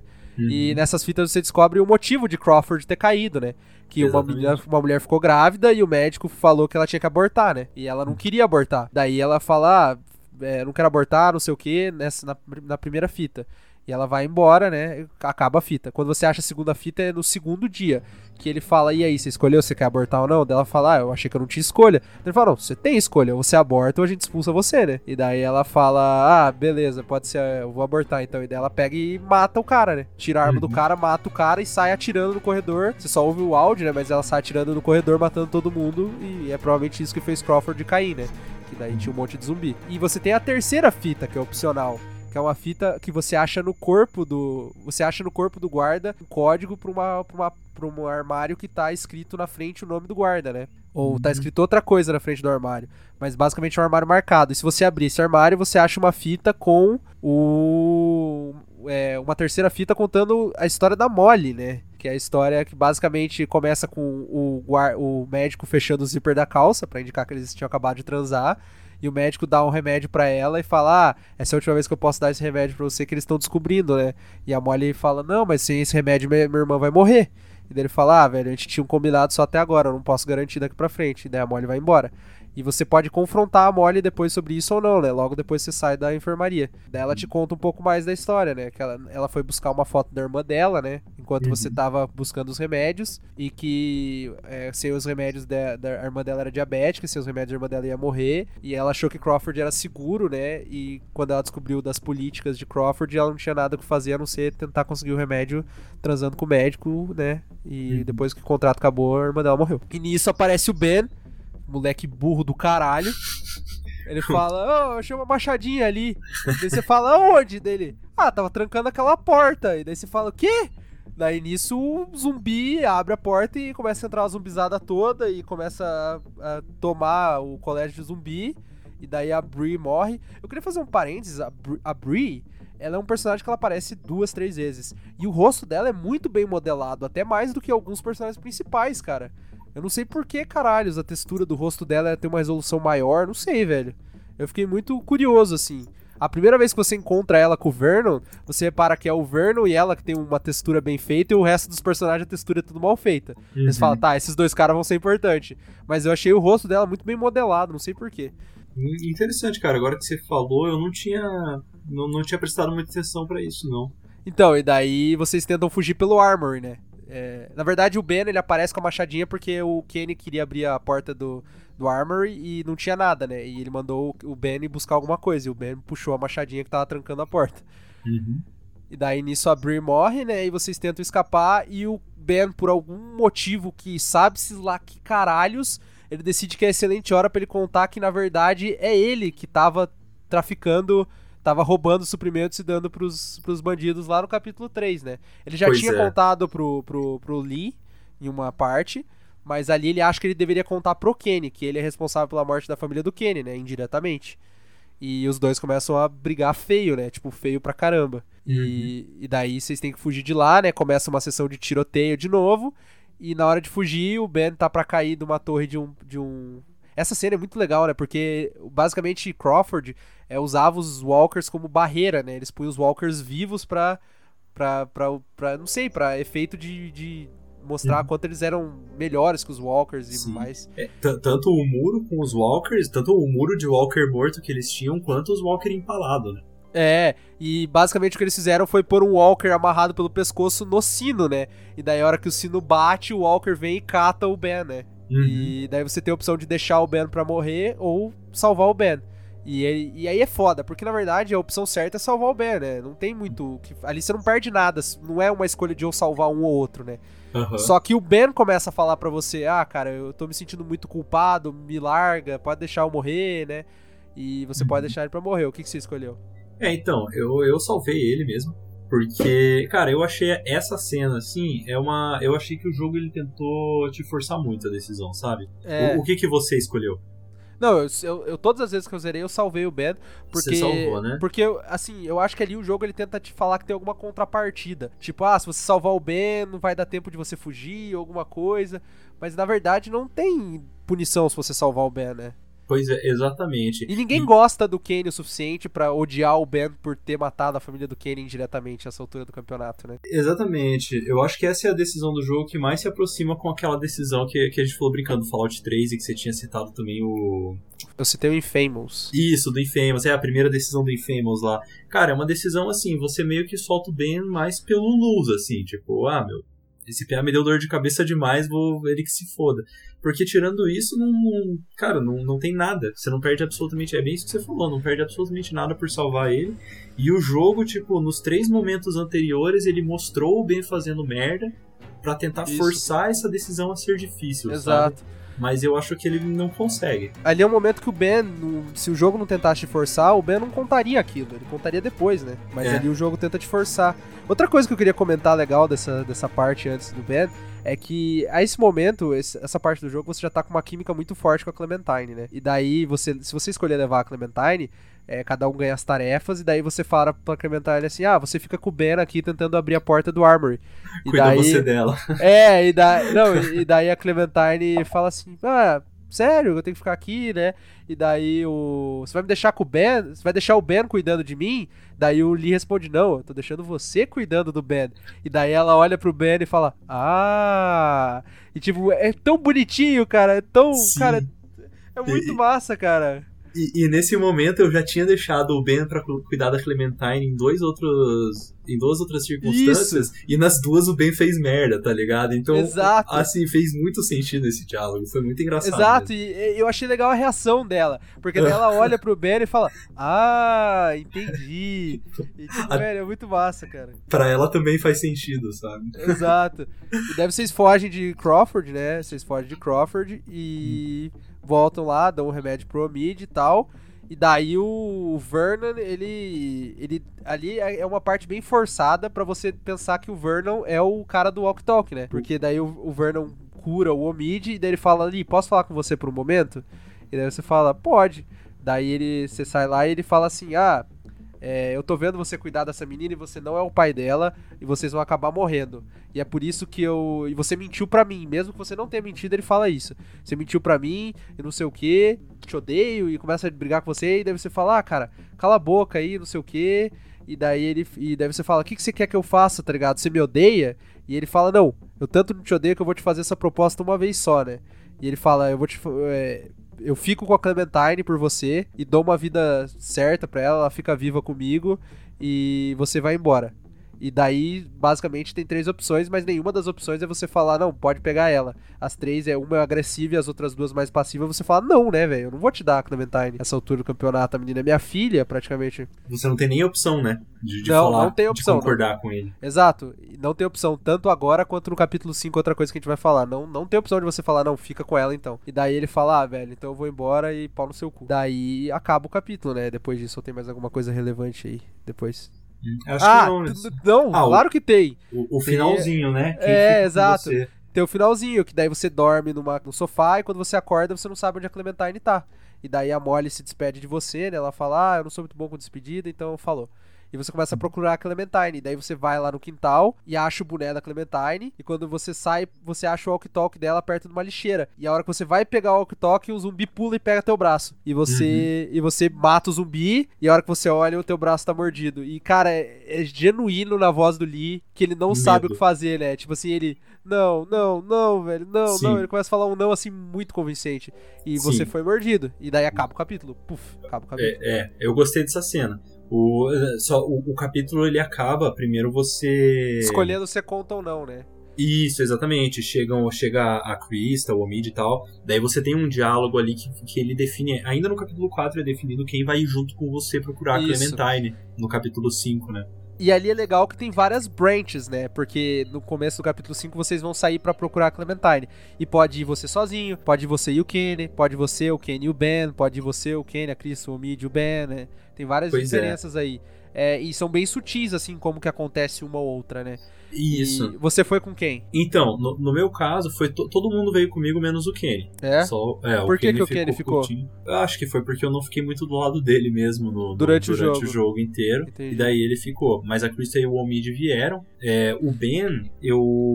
Foi, eu acho que foi tipo, uma opção de diálogo no final que fez ele vir comigo, assim, que foi quando eu falei que a Clementine stood up por ele, né? Tipo, a Clementine apoiava o Ben, tipo, ela nunca foi a favor de deixar ele pra trás e tal. Daí isso convenceu o Ben aí comigo. Agora o Kenny, independentemente, assim, do que eu falei, ele não quis ir. O... O que eu, o, pra mim, cara, o que foi foda dessa cena foi o seguinte, velho. Até então eu tava jogando completamente cego o jogo, tá ligado? Eu não fazia ideia de que diferença as decisões faziam pra mim. Uhum. É, que, que, é, aí, nesse momento, quando o jogo te mostra a tela dizendo, ó, esses caras, ele, ele te mo- mostra quem foi com você e mostra as possibilidades, né? Uhum. Nesse momento eu, eu me dei conta que, tipo, independentemente do que, que eu teria feito, todos os outros personagens teriam morrido, sabe? Sim, sim, sim, é. Todos Nesse- os personagens que morrem durante o jogo, é, eles morrem eventualmente, até esse ponto. Não Tipo- tem como você salvar nenhum deles. Exato, foi, foi o que me, foi o momento que eu me dei conta disso, assim, até então eu não sabia, eu achava que o jogo realmente podia mudar completamente, porque eu tava fazendo blind play. Quando eu cheguei nessa hora eu, eu me toquei, assim, cara, não tem nenhum Exato. jeito de eu fazer as coisas muito fucked up ao ponto de chegar no, no quinto capítulo só eu e a Clementine, e não tem nenhum jeito de eu chegar no último capítulo com todo mundo vivo. Quem morre, morre. É, E isso, é uma mesmo, das assim. coisas, por exemplo, isso é uma das coisas que acontece, por exemplo, nos jogos do David Cage, né? Que a gente comentou, o Heavy Rain. O Heavy Rain, se quiser, você pode morrer no primeiro capítulo de todos os personagens. O jogo dura 30 minutos, assim, sabe? Uhum. E, e realmente acontece isso. É, no caso do, do The Walking Dead, não. E você pode ver que é um ritmo até bem assim: morre um, entra um, né? Então você tem um grupo grande, daí vai morrendo, morrendo, daí entra o Christian Mid pra encher o grupo, né? Exato. Então, então eles vão. Eles, é, e, e, sinceramente, isso não é um problema só do jogo. Isso rola bastante no quadrinho também. Ah, é, na Eu série não sei no também. seriado. Mas é, no quadrinho rola isso bastante. Tem um grupo. Aí morre um, dois, três, quatro, cinco, sobra só o Crawl e, a, e o Rick. E ele acha um outro grupo, né? Ele Uhum. acontece bastante isso. Então, mas é uma, uma coisa de The Walking Dead, mas rola isso mesmo. Ali, basicamente, Uhum. você só vai mudar quem vai com você buscar a, a Clementine ou não, né? Uhum. Então. E daí acaba o capítulo e nós vamos pro 5 e último capítulo. Que se chama. No Time Left. No Time Left, exatamente. Que eu li já não tem mais tempo. Exato.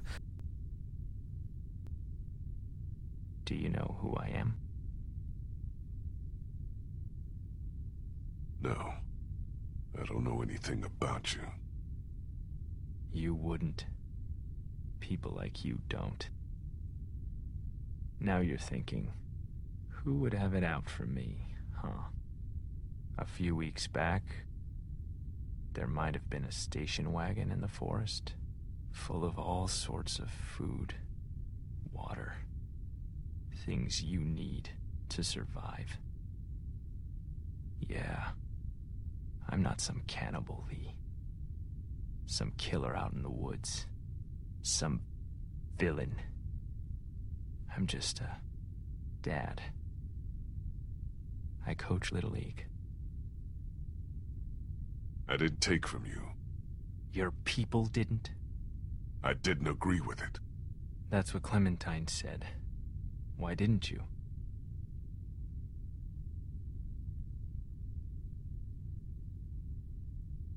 It wasn't right. It wasn't our stuff.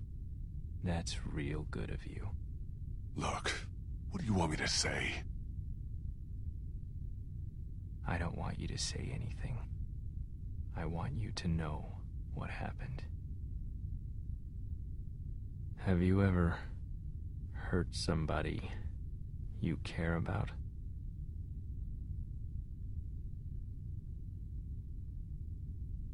Not on purpose.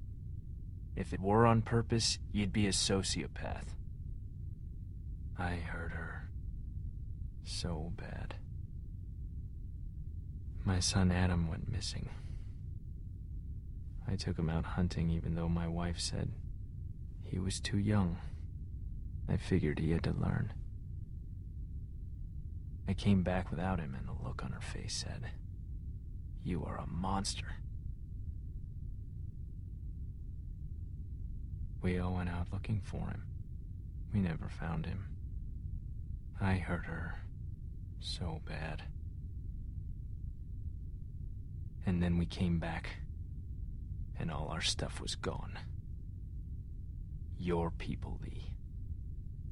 That asshole in the ball cap. His stupid fucking wife. I could have earned her trust back if they hadn't made our situation so desperate.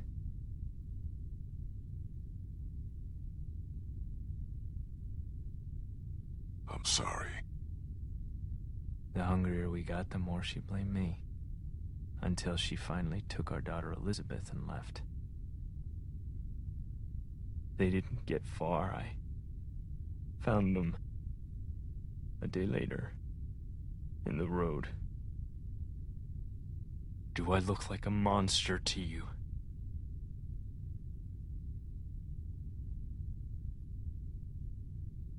No. I'm not like you. You walked a little girl into a dairy full of sick people and let them get their hands on her. I was trying to find someplace safe for her. You let a boy get yanked out of a window and into the night so you could protect a pretty girl with a gun.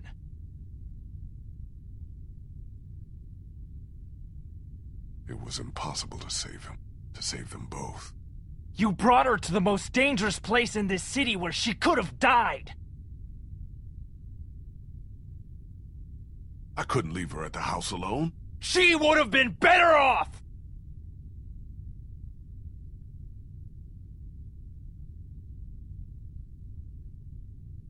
How could you know all this?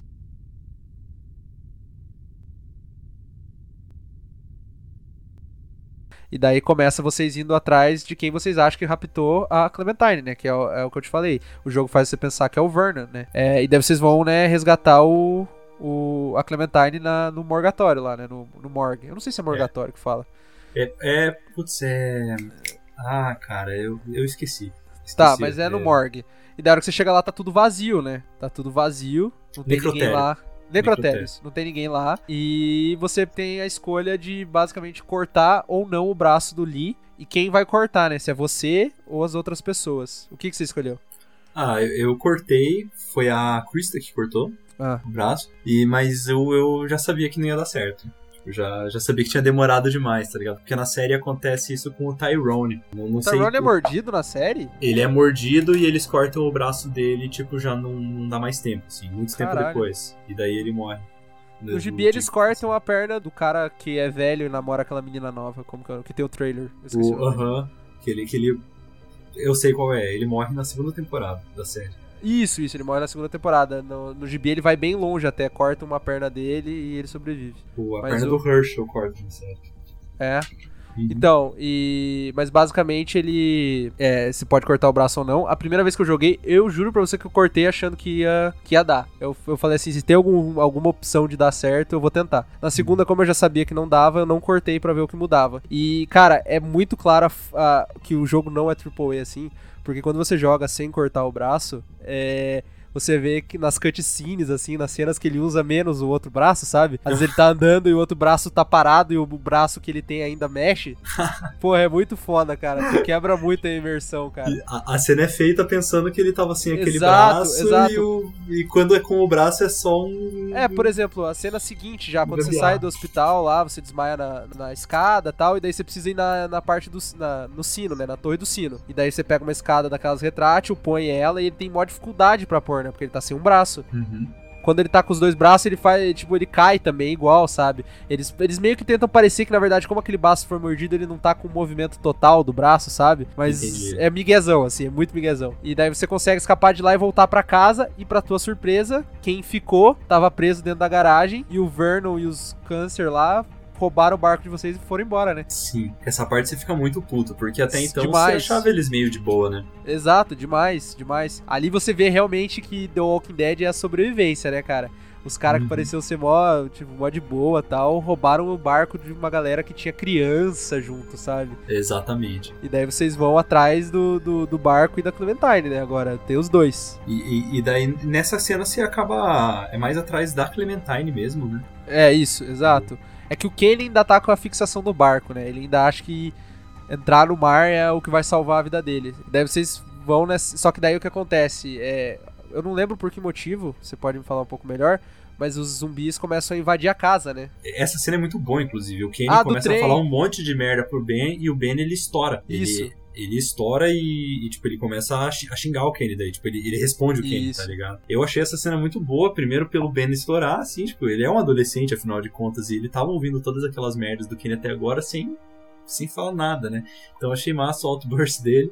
E daí é o que atrai os zumbis, né? Você inclusive tem até uma oportunidade de tentar impedir ele de gritar, mas não dá, eu acho que não dá muito certo. Tem outro detalhe, quando você tá escapando de Crawford, isso no quarto capítulo, ele dá um. Ele dá aquele ex-máquina, assim. Você tá olhando, assim, você tá descendo da torre, e eu não lembro qual personagem, acho que é o Vernon. Ele olha pro horizonte e ele fala: Vocês vieram de trem, né? E daí vocês falam. E daí você fala sim. E daí pergunta, por quê? E ele responde: Não, por nada não. Porque a horda de zumbis que você trouxe com o barulho do trem veio pra, pra savana junto, entendeu? Então É. a cidade tá lotada de zumbi. E daí Tem vocês. E daí vocês se escondem no. Na parte de cima da, do apartamento, todo mundo sem munição, matam os zumbis que dá, né? E fogem pro ático. E daí chega lá, vocês ficam meio sem saída, mas descobrem que dá pra quebrar a parede pra casa do lado, né? Isso quando você tem, um- você tem uma discussão com o Kenny e um dos dois perde a cabeça e arremessa um busto na parede, né? Isso, exatamente. E daí vocês começam a trabalhar em turnos pra quebrar a parede com um cabide de metal, né? Daí quando vocês quebram a parede, vocês chegam do outro lado, tem um casal que se matou, né? Eles estão deitados na cama. Sim. Eles estão deitados na cama, com mortos, né? E vocês têm que fugir de lá. E essa altura do campeonato, é, se você tá com o, com o Ben e com o Kenny, vocês vão tentar fugir, vocês vão pular da sacada do- desse- dessa casa pro prédio do lado. E todo mundo pula, e a hora que chega a última pessoa, que é o Ben, a pular, a sacada cai e o Ben cai, né? E daí Uhum. você e o Kenny descem pra tentar ajudar o Ben, e quando vocês chegam lá, o Ben tá com uma barra atravessada na barriga, né? Não tem o que Uhum. fazer. E a única coisa que ele pede é: não deixa eu me, me transformar num Walker. Só que vocês só tem uma bala, né? Uhum. Então. E daí entra uma coisa que eu acho que você vai concordar comigo. Essa morte do Kenny é muito forçada, né? É, muito eu- forçada. Demais, demais. Eu, eu achei. é, Na verdade, esse é um ponto que eu. É uma conclusão final até que vou ter. Mas é uma conveniência de plot, assim. Eles Com fizeram certeza. um troço forçadíssimo só pra ficar conveniente. Tem que morrer o Kenny. Tá na hora dele morrer. Daí fizeram essa cena. Eu vi que se você não tiver com o Ben nessa altura, o Kenny morre num outro lugar. Que é uma hora que você tá andando e você olha um buraco cheio de zumbi, e daí o, a- você, a Krista e o Omid comentam, porra, zumbis, né, tal, não sei o que, eu não queria me transformar num deles. Eu vi que o Ken morre ali, mas eu não sei como. Eu li isso também, eu li que derruba o walkie-talkie. O walkie-talkie cai nesse buraco. Aí eu acho que a Krista pula pra pegar e o Kenny pula pra ajudar a Krista. Eu- Que faz li muito mais sentido, né, assim convenhamos. É. Ali, basicamente, o que rola é que o, o Ben fica preso e ao invés de vocês darem um tiro na cabeça do Ben e fugirem, o Kenny prende você pra fora e fala, vai embora salvar a Clementine que eu fico aqui e cuido dele. E daí você fala, tipo assim, velho, não tem por que você fazer isso, né? E ele fala, não, agora é minha hora de me redimir, alguma coisa assim. E daí você só vê os zumbis tomando conta, escuta um tiro, né? Que foi o tiro que matou o Ben, provavelmente. E o Kenny desaparece. Uhum. Que você acha que ele morreu, entre aspas, né? Daí vocês continuam, né? Você, o Omid e a Krista. E claramente o Lee não adiantou ele cortar o braço, porque ele já tá ele parece aqueles caras que pegaram febre amarela, assim, ele já tá amarelo, né? Sim. Meio verde. E, inclusive, me diga uma coisa, cara. Eu li que se você não corta o braço do Lee, ele fica mais. Pô, eu li que se você não corta o braço do Lee, desculpe. É, é, se você não corta o braço dele, ele fica mais zombie-like. Eu não sei dizer. Deve ficar, eu não sei, deve ficar, porque no final desse, eu não lembro da primeira vez que eu zerei e cortei o braço. Mas dessa vez que eu não cortei o braço, ele tava muito feio, cara. Ah, Outra é? coisa legal que rola é que, voltando a falar agora, quando você vai chegando perto do hotel, vocês têm que atravessar, você, a Kristen e o Omid tem que atravessar por uma espécie de um. Uma placa de ferro que liga dois prédios, né? Isso, tipo um outdoor, tipo uma, é uma placa mesmo. É, daí você escolhe quem vai antes, a Krista e o Omid, e depois você, ou o inverso, né? Quem que foi antes no teu caso? Eu fui primeiro. Você foi primeiro? O que que acontece? Cara, é, pelo que eu li, não faz diferença nenhuma. A placa cai, a placa desaba, e Isso. você vai, tipo, tem que descer na rua. De Isso. qualquer forma. E o Omid e a Krista ficam no, no prédio de antes e combina de. Vocês combinam de se encontrar depois. Você pode propor eles de procurar um barco, ir pro norte, ou de esperar nos trilhos do trem. Eu pedi pra eles esperarem no trilho do trem. É, eu, eu fiz a cagada de pedir pra eles falar pra eles procurarem um bar. Que minha, eu acho que é a, a decisão mais burra, na verdade, né? Porque vai, vai lá saber se ainda existe um bar. Mas daí você cai na rua e se você não cortou o braço do Lee, é, se você cortou o braço do Lee, basicamente ele já tá mordido, então ele vai falar, ah, foda-se. Ele vai pegar uma machadinha e sair matando todos os zumbis a chegar, até chegar na, na- na- no hotel, né, na Marshall House. Mas se você não cortou o braço, ele pega um caco de vidro com o outro braço. Eu vi essa cinemática. E daí ele segura o caco de vidro e começa a sangrar a mão dele e você sai rasgando o zumbi até não dar mais. Você sai com dual wield assim, matando É, dual vários? wield, você escolhe se você vai matar o zumbi com a machadinha ou com o, o vidro. E uma coisa legal dessas cut, dessa cutscene em específico, desses QT, dessa QTE, é que você pode ser mordido mais vezes, né? Não muda nada no jogo, mas às vezes se você tem vários zumbis que você pode selecionar pra bater. E se você demora muito pra selecionar um, um zumbi vem e te morde. E aí e pode acontecer várias vezes, assim. Eu não sei se chega a dar game over, mas um zumbi me mordeu de novo no pescoço. Ah, é? E, o- continua mesmo. Continua, só- continua, toca o barco. Ah, massa, porque já tá infectado mesmo, né? Daí você chega na Marshall House e daí que todo o plot se explica, né? Porque até esse Uhum. momento você não sabia quem tinha sequestrado a Clementine, que é o estranho, né? Que ele chama só de Stra- Strange. É o Stranger. Que é um eu achei um personagem massa. Muito achei, massa, Achei que ele deu muito um massa. twist muito legal no final da Muito história. legal. assim. Quem que é o Stranger? Conta pra gente, Breno. Quer que eu conte? Então tá bom. O Stranger, cara, você chega lá e é um cara que esteve acompanhando o, o- você pelo walkie talk, né? Ele, se ele te ouvindo no walkie talk o tempo todo. Só que é um cara que, assim, ele tá muito convencido de que o Lee é uma péssima influência pra Clementine, porque ele, ele tava todas as decisões que você tomou e ele era. Por uma coincidência, né, do destino, ele era o dono do carro no final do segundo episódio, onde você é obrigado a roubar todos os mantimentos, né? Isso. Então, além dele estar ouvindo no walkie-talkie as, as, as decisões fodas que você tem que tomar, ele também sabe que você roubou ele e tem toda uma questão de que ele, ele tava sobrevivendo com a mulher e com o filho e ele já tinha feito uma cagada de um dia levar o filho pra caçar e o filho dele morrer. Daí a mulher dele ficou puta, tentou fugir. Daí foi nessa situação que ele deixou o carro sozinho, né? Que ele foi procurar a mulher dele e encontrou a mulher dele como Walker também. E desde então o cara ficou completamente insano. Ele, ele carrega a. Cabeça. É foda, ele carrega a cabeça decapitada da, da, da mulher dele numa, num saco de bola de boliche e conversa com ela, tá ligado? É, ele. Que- Ele conta basicamente que ele foi caçar e o filho dele sumiu, e da hora que ele voltou, a esposa dele não perdoa ele, né? Quando Uhum. eles foram procurar o filho foi quando o pessoal roubou os suprimentos do carro, né? Basicamente ele tenta te falar que com você a Clementine tá ferrada, né? Ele fala que você já. Ele vê que você tá mordido já, né? Que você tá muito mal. E ele fala que a Uhum. única opção da Clementine de ficar viva é ficar com ele, né? E ali você tem as opções de escolha, onde você pode falar pra ele, tipo, ah, vai tomar no cu, vai se fuder, ou vai se fuder e tomar no cu, né? Porque basicamente é isso que você E- pode então, falar pra ele. Teve uma opção. Tem, tem um momento que o jogo te dá a opção, é ok, I'm beaten. Você pode falar, tipo, ok, eu fui mordido. Só que eu não selecionei essa opção, eu acho que ela não muda nada, cara. Eu acho, na verdade, eu acho que dá pra você inclinar a sua escolha a falar pra ele, tipo, é verdade, você é o único que pode cuidar dela. Só que daí a Clementine fica meio. A hora que ela sai da porta, ela fica meio triste, assim, mas isso aí logo em seguida esquece, né? Porque o Lee morre. Ah, Mas é, é, Ele vai falar isso. E, cara, me desculpa, o que eu responderia pra ele é.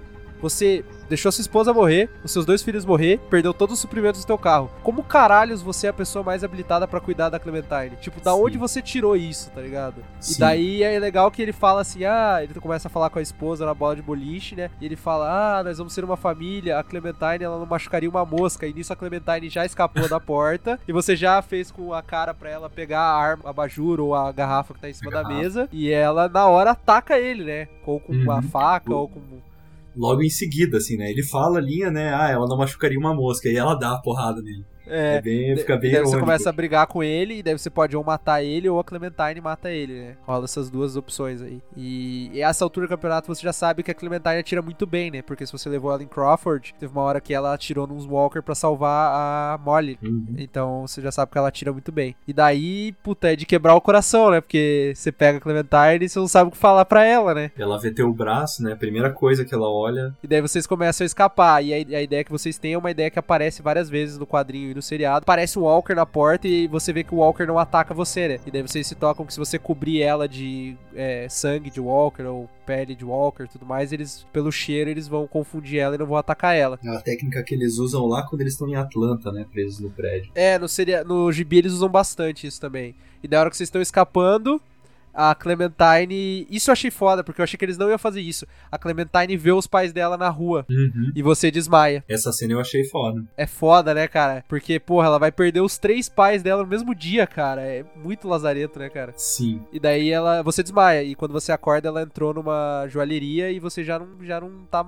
dando mais conta de andar, já tá. Já era, né? Aí ela, ele tem como você pedir pra ela te algemar num radiador lá, né? Porque o Lily realmente ele não consegue andar, né? Ele tá tipo só caído mesmo no chão, já não consegue nem levantar. E daí meio que é uma, é uma última sequência do jogo onde você só pede pra ela fazer umas coisas, né? Tem um, um policial transformado em Walker. É, você dá umas últim, últimos conselhos pra ela, assim, né? Você É. fala pra ela que, por exemplo, que se prender na joalheria foi um erro, por exemplo, porque você nunca deve ficar preso em algum lugar, se ser encurralado. Você ensina ela a bater no Walker, você. Ela perguntar o que, que eu pego antes, a chave ou a arma? Daí você pode falar, por exemplo, a arma, sempre pega a arma. Ele dá os últimos conselhos e basicamente a última escolha é se ela vai atirar em você ou não, né? Você Exatamente. escolhe o que, que você escolheu. Eu, eu falei pra ela deixar de boa. Se ela não É. quisesse atirar, não precisava atirar. Aham. E ela não atira? Ela não atira. É, então, a primeira vez que eu joguei, eu falei pra ela não atirar, pra ela guardar a bala e não fazer barulho. Mas dessa vez eu, eu falei, não, atira, porque eu vi. Eu, porque nesse gameplay, como eu joguei tudo de uma vez só, eu vi o quanto pra eles é importante não se transformarem em walkers nesse universo, né? Eles se Uhum. sentem muito. Tipo assim, se transformar em walker é pior do que morrer, eles falam várias vezes. E daí eu falei, ah, então termina aí o serviço. E é triste, né, cara? É triste. É, é, ah, o final é muito triste, cara. Cara, é E de a- regaçar, velho. Digita, digitem assim no Google, pessoal, no YouTube. É The Walking Dead Crying Compilation. Você vai ver todo mundo que jogou esse jogo em streaming chora. É impossível não chorar, velho. O final é muito lazarento, cara. PewDiePie, todo mundo chora, cara. É, é, é forte o final do jogo. E eu achei a- essa conclusão, cara, isso é um. No, no gibi, não, não- não- não- acho que não tem nada análogo a isso, porque não tem trilha sonora, né? Mas a própria conclusão dessa cena, dessa cena é uma que eles usam muito na série, cara. Que é tipo, acaba com um fim pesado, depois disso toca um- uma música assim, um- meio que um, um indie folkzinho, assim, meio. Não sei se você sabe exatamente. Meio Sim, melancólico, assim, violão, voz, meio melancólicozinho enquanto você vai digerindo assim o que acabou Isso. de acontecer, sabe? É, uma cena muito parecida acaba no acontece no final do episódio quando o Rick ameaça o Shane de morte pela primeira vez, assim. Quando o Rick começa a dar treta entre o Rick e o Shane e o Rick fala pela primeira vez pro, pro, pro Shane assim, ó, é, vai dar merda isso, tá ligado? Aí aparece o Shane meio puto no carro pensando, tipo, vendo um Walker andando e é, é exatamente a mesma conclusão, tipo, acabou de ter um diálogo pesado pra caralho e daí ele dá essa. Ela usa essa trilha sonora pra dar um momento assim de, de digestão, sabe? De, de reflexão, assim. Eu É meio que aquele massa, cara. country, é aquele country esta- eh, estadunidense, assim, bem do interior dos Estados Unidos, né? Melancólico mesmo, como se falou. É, Exatamente. é, é muito, é muito pesado, assim. É, você- é porque ali é o momento que você tá meio extasiado, assim, da, da, da tristeza, né? E daí ele te. Te- Ele não, ele, não, ele não tenta quebrar essa tristeza, ele deixa você digerir, né, essa tristeza. É foda. É, é, é bem dessa. Eu deixei os créditos rolando e fiquei olhando pra tela dos créditos. É, cara, é regaça. de- pensando assim, sabe? Esse final É arregaça, bom. cara. É, é muito foda. E daí, é, e daí o De DLC a gente. A gente vai falar num próximo Drops, num podcast mais curto. É, ele conta a história de alguns outros personagens aí. São histórias mais curtinhas que a gente pode pontuar um pouco mais. E ele é a introdução. Ele é o. Na minha opinião, ele é o The Walking Dead 1.5, né? Porque ele dá a introdução pro The Walking Dead 2. Pros eventos The Walking Dead 2. E a gente, como tá gravando há muito tempo, a gente vai deixar pra gravar pra um próximo podcast. Você quer fazer alguns últimos comentários, Breno, desse, desse jogo? Então, eu acho que algumas conclusões gerais, assim. Eu acho que o principal ponto negativo mesmo fica nessa questão, assim, da falsa ilusão das escolhas, sabe? Como você mesmo falou, os jogos do David Cage não, não sofrem disso, né? O Heavy Rain, tipo, a, a história pode ser completamente diferente. O... Eles sofrem de outras coisas. De outras coisas eles sofrem. E a gente comenta isso em outro podcast. Exatamente, tem os defeitos deles, mas nesse aspecto assim da história, né, o, o, o The Walking Dead ele tem muito essa questão da falsa ilusão. No entanto, cara, eu entendo assim, é, é, é uma coisa que a gente entende, porque se você for ver, é, pô, até o Tale é semi-triple A, né? Tem, tem mais É de- Double a- A. a- É Double A que eles chamam. Double A, exatamente. Ó, a Bethesda, para um estúdio AAA, já é pequeno, que tem 400 funcionários. Até o Tale, no momento que tinha mais, acho que tinha uns 300 funcionários. Então é, Bastante. é, é, é bastante, mas é foda cobrar deles que eles fizessem todas as animações, a atuação Sim. de voz, pra você poder fazer assim N possibilidades de história, né? O, o custo do jogo ia multiplicar em 5, 6, sei lá. E além sabe? disso, além disso, eu, eu pontuo outra coisa. Eu sou um grande advogado das experiências single players, né? A indústria do videogame está há bastante tempo nessa vibe do multiplayer vai matar o single player, né? Eu discordo totalmente disso. Eu também. Simplesmente porque a experiência do single player é uma experiência guiada, né? Ela pega na tua mão em, em momentos e ela te fala o que que você vai sentir naquele momento. E por isso que o pacing de jogos single players é melhor no sentido geral do que jogos multiplayer. Multiplayer você passa muito tempo em tela de load, muito tempo em partida que você não gosta. O single player não, ele te faz alternar. O, o cara que criou a história daquele jogo, ele te faz você sentir o que ele, o que ele quer que você sinta naquele momento. E quando você faz jogos assim com muitas branches, fica cada vez mais difícil controlar isso, né? Então, eu acho que muitas vezes eles guiam a história no The Walking Dead por isso também. Não é só por falta de dinheiro ou falta de recursos. Em casos tipo, por exemplo, da Carla e do Doug, eu acho que é indiscutível, assim, é realmente é falta de recurso, é, é parar de pagar dois dubladores e pagar um só. Mas em muitos momentos é isso, eles querem te fazer sentir a tristeza na hora da tristeza, intercalar com o alívio cômico na hora do alívio cômico. E se você jogar o jogo inteiro sendo um babaca, por exemplo, se o jogo te desse essa opção, acho que em muitos momentos você não sentiria o peso que você deveria sentir, sabe? Coisas desse gênero. Uhum. Então eu acho que nesse sentido pesa bastante também. Mas eu concordo 100% com o que você disse. É um estúdio que realmente é, tem os seus limitadores quando faz, fazia esse tipo de jogo e isso dá pra sentir no jogo, né? Uhum, pois é, nesse momento, aí disso surgem várias consequências, né? Um, um exemplo assim é que, tipo, eu senti falta realmente da possibilidade de você, tipo, cagar completamente e chegar no final, tipo, num- numa situação que você pensa, meu, só tomei decisão errada, sabe? Muitas das decisões realmente erradas do jogo, elas simplesmente te dão game over no momento ali, tá ligado? É verdade, verdade. Eu, eu, eu lembro do. É outro gênero de jogo, né? Mas, puta, o Metal Gear Solid, cara, ele tinha um minigame da tortura. Lembra disso? Sim, sim. ô. Cara, que, que pô, era um minigame muito difícil. Muito. E se você falhasse, tipo, você podia falhar o minigame. Se você falhasse, a Meryl morria. E se você vencesse, o Otacon morria. E, cara, Exato. isso afetava lá o final do jogo, e inclusive o item que você ganhava no replay, que era um Quick Time Event do jogo, assim, sabe? Então eu, eu senti falta de algo assim, tipo, um Quick Time Event ali que você acha que, ah, você falha ali, muda pouca coisa, mas que na verdade tem uma consequência, assim, que você vai sentir lá no fim. Eu Isso queria pontuar, eu queria pontuar que tem um que eu acho que é, que é o momento onde a, a Molly vai bater em você de volta, que ela pega a barra de ferro da tua mão e daí se você clicar muito rápido tem a opção de você dar um soco na mão dela e se você não clicar você toma o tapa e cai no chão. Eu acho que é tão rápido que acho que ninguém consegue pegar a barra da mão dela, não sei se você conseguiu. Eu, eu não consegui, eu apanhei. É, eu acho, eu, eu acho que é ilusório também, mas eu teria que testar pra dizer. Com exceção desse momento e aquela consequência momentânea, nenhum realmente você tá certo. Nenhuma, É. nenhum Quick Time Event tem opção, assim, né? Pois é, e, e aquilo que a gente tava falando em back já, né? O, pô, os últimos jogos que eu joguei de point and click, cara, antes desse, foi Grim Fandango e Full Throttle, sabe? E esses dois jogos, eles tinham uma parte, assim, que era caracteristicamente difícil, sabe? Uma parte, assim, que, cara, você ia ficar tentando porque ou você tinha que fazer uma combinação muito rápida ali, ou Full Throttle, por exemplo, a parte do... Pra mim, pelo menos, quando eu joguei era pequeno, teve a parte do cachorro, que você tinha que colocar a carne num carro pro cachorro vir, e daí você tinha que puxar o carro com um daqueles ímãs de levantar carro. Cara, era- uma parte que eu fiquei preso meia hora tentando fazer aquilo, sabe? Até dar certo. Eu senti falta de algo assim nesse jogo. Todos os Quick Time Events, todos os puzzles que tem, se der game over, deu game over porque você não descobriu o que tinha que fazer a tempo. Porque quando você descobre, é tudo bem simples, assim, sabe? É, pois é. É, por isso que eu falei, eu não gosto muito de encaixar esse jogo no gênero point and click, eu prefiro encaixar ele no jogo novelinha. Novelinha, assim como, né? Assim como tem os jogos hoje em dia que é os Walking Simulators, né? Esse é o Novelinha Simulator. Porque é realmente jogar a história, se sentir realmente é, envolvido para aqueles personagens, odiar o pai da Lily, gostar do, da Carly e vê-la morrer e tudo isso. E no final das contas é realmente você experimentar isso como uma peça de teatro, sem ver o que rola nas cortinas por trás, né? E além disso, é, esse jogo eu queria dizer que ele é obrigatório pra quem é fã de The Walking Dead, assim. Eu sei que a gente falou para dos outros públicos, mas The Walking Dead tem tem uma comunidade de fãs aí muito grande e pra quem gosta de The Walking Dead, eu acho que esse jogo é, não sei se você discorda, mas ele é obrigatório. Ele captura muito o feeling, né, cara? Eu concordo 100%, cara. Eu, eu, eu ia dar mais uma crítica ainda, que era Dialogue Wheel, né? Aham. Eu, eu, cara, eu, pra mim, rodinha de. Eu quero saber exatamente o que meu personagem vai falar. Eu não gosto de você ter, assim, aquela rodinha de diálogos com as opções simplificadas, sabe? Ah, não, Mas- isso aí é foda, cara. Eu, eu, putz, eu não entendi porque a Telltale escolheu fazer isso, principalmente num jogo que gira em torno da história, sabe? É, mas, cara, tirando essas críticas, assim, que é um, até um certo perfeccionismo, né?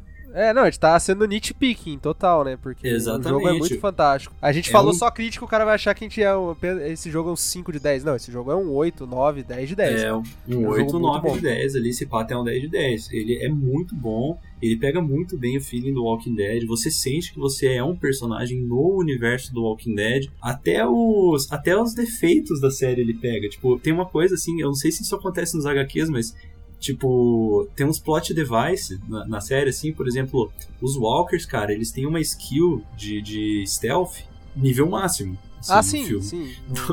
do, do nada aparece um Walker.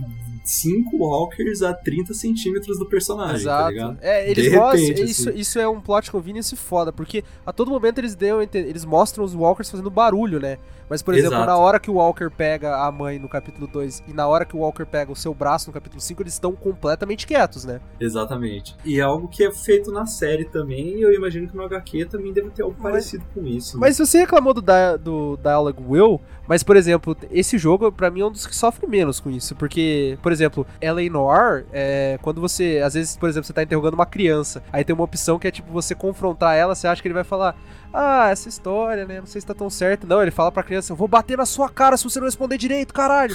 e você fica, caralho, eu não queria dizer isso, velho, eu queria ser mais delicado, né. Nesse jogo eu não Sim. senti tanto, assim, mas, mas tem, tem umas horas que realmente... É, eu, é, eu vou ter que dar o braço a torcer, realmente, eu acho que teve só um diálogo que eu escolhi uma parada que não é o que eu queria dizer, assim, sabe? Eu escolhi e vi, tipo, não, não foi isso.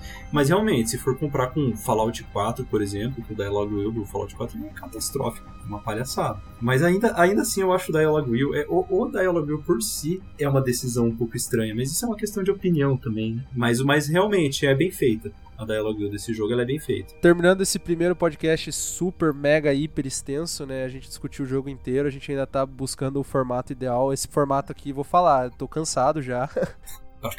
E a gente vai descobrindo aí o que, que vocês gostam mais e tudo mais. E acho que por hoje é isso, né, Breno? Vamos, vamos encerrar por aqui? Só encerrando com uma pergunta aí. Ah. Qual foi seu episódio preferido? Ah, eu acho que o 4. Eu acho que o 4 ele é muito bom, cara.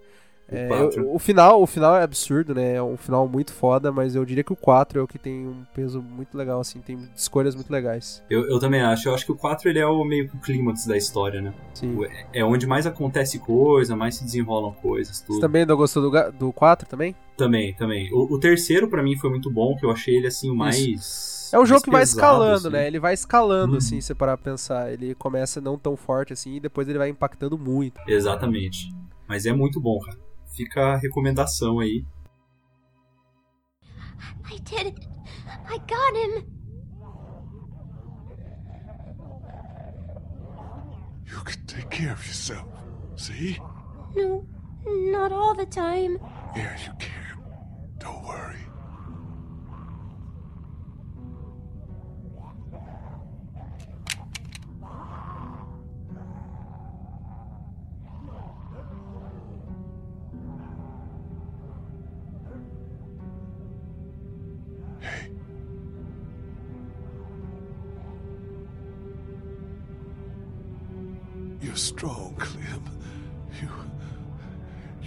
Anything. But I'm little. Doesn't mean nothing. You gonna see bad stuff, but it's okay. My parents. It's so horrible. I, I can't imagine, sweet pea. And now, you. Please. Please don't be one of them. Please don't become a walker. There's only one thing you can do. You know that. I don't know if I can.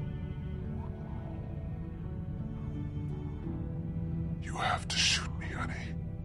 Lee, no. It's okay. It's okay. Clem, I was standing over Doc holding that gun. It was so hard. I'm sorry you're in that position now. I'd give anything for you not to be. But you just have to point it at me. Close your eyes and be thankful you never have to see me as one of them. You can do it. I know you can. Okay, Lee. I can do it. I. I can.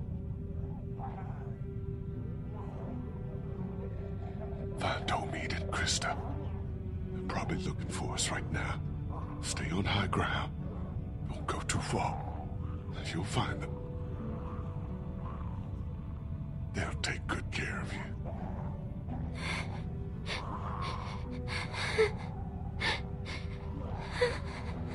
And Clem.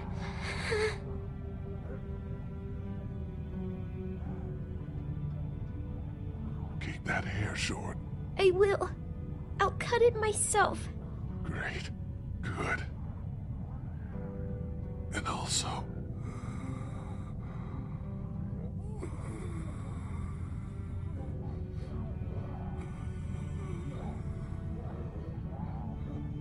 What? What is it? no, don't worry. All right.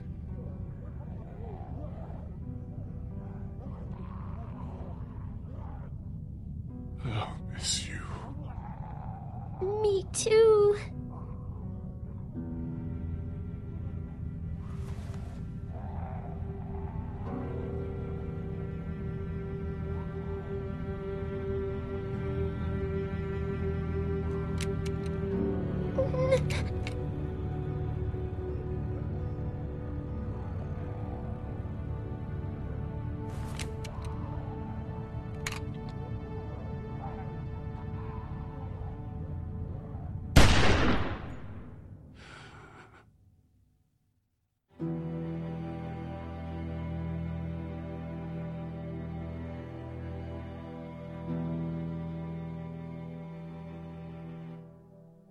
Então, beleza. Por hoje é só, pessoal. Isso aí, PVE encerrando. PVE encerrando. PVE out, né? Acho que é melhor de falar Out. PVE out. Isso. PVE out.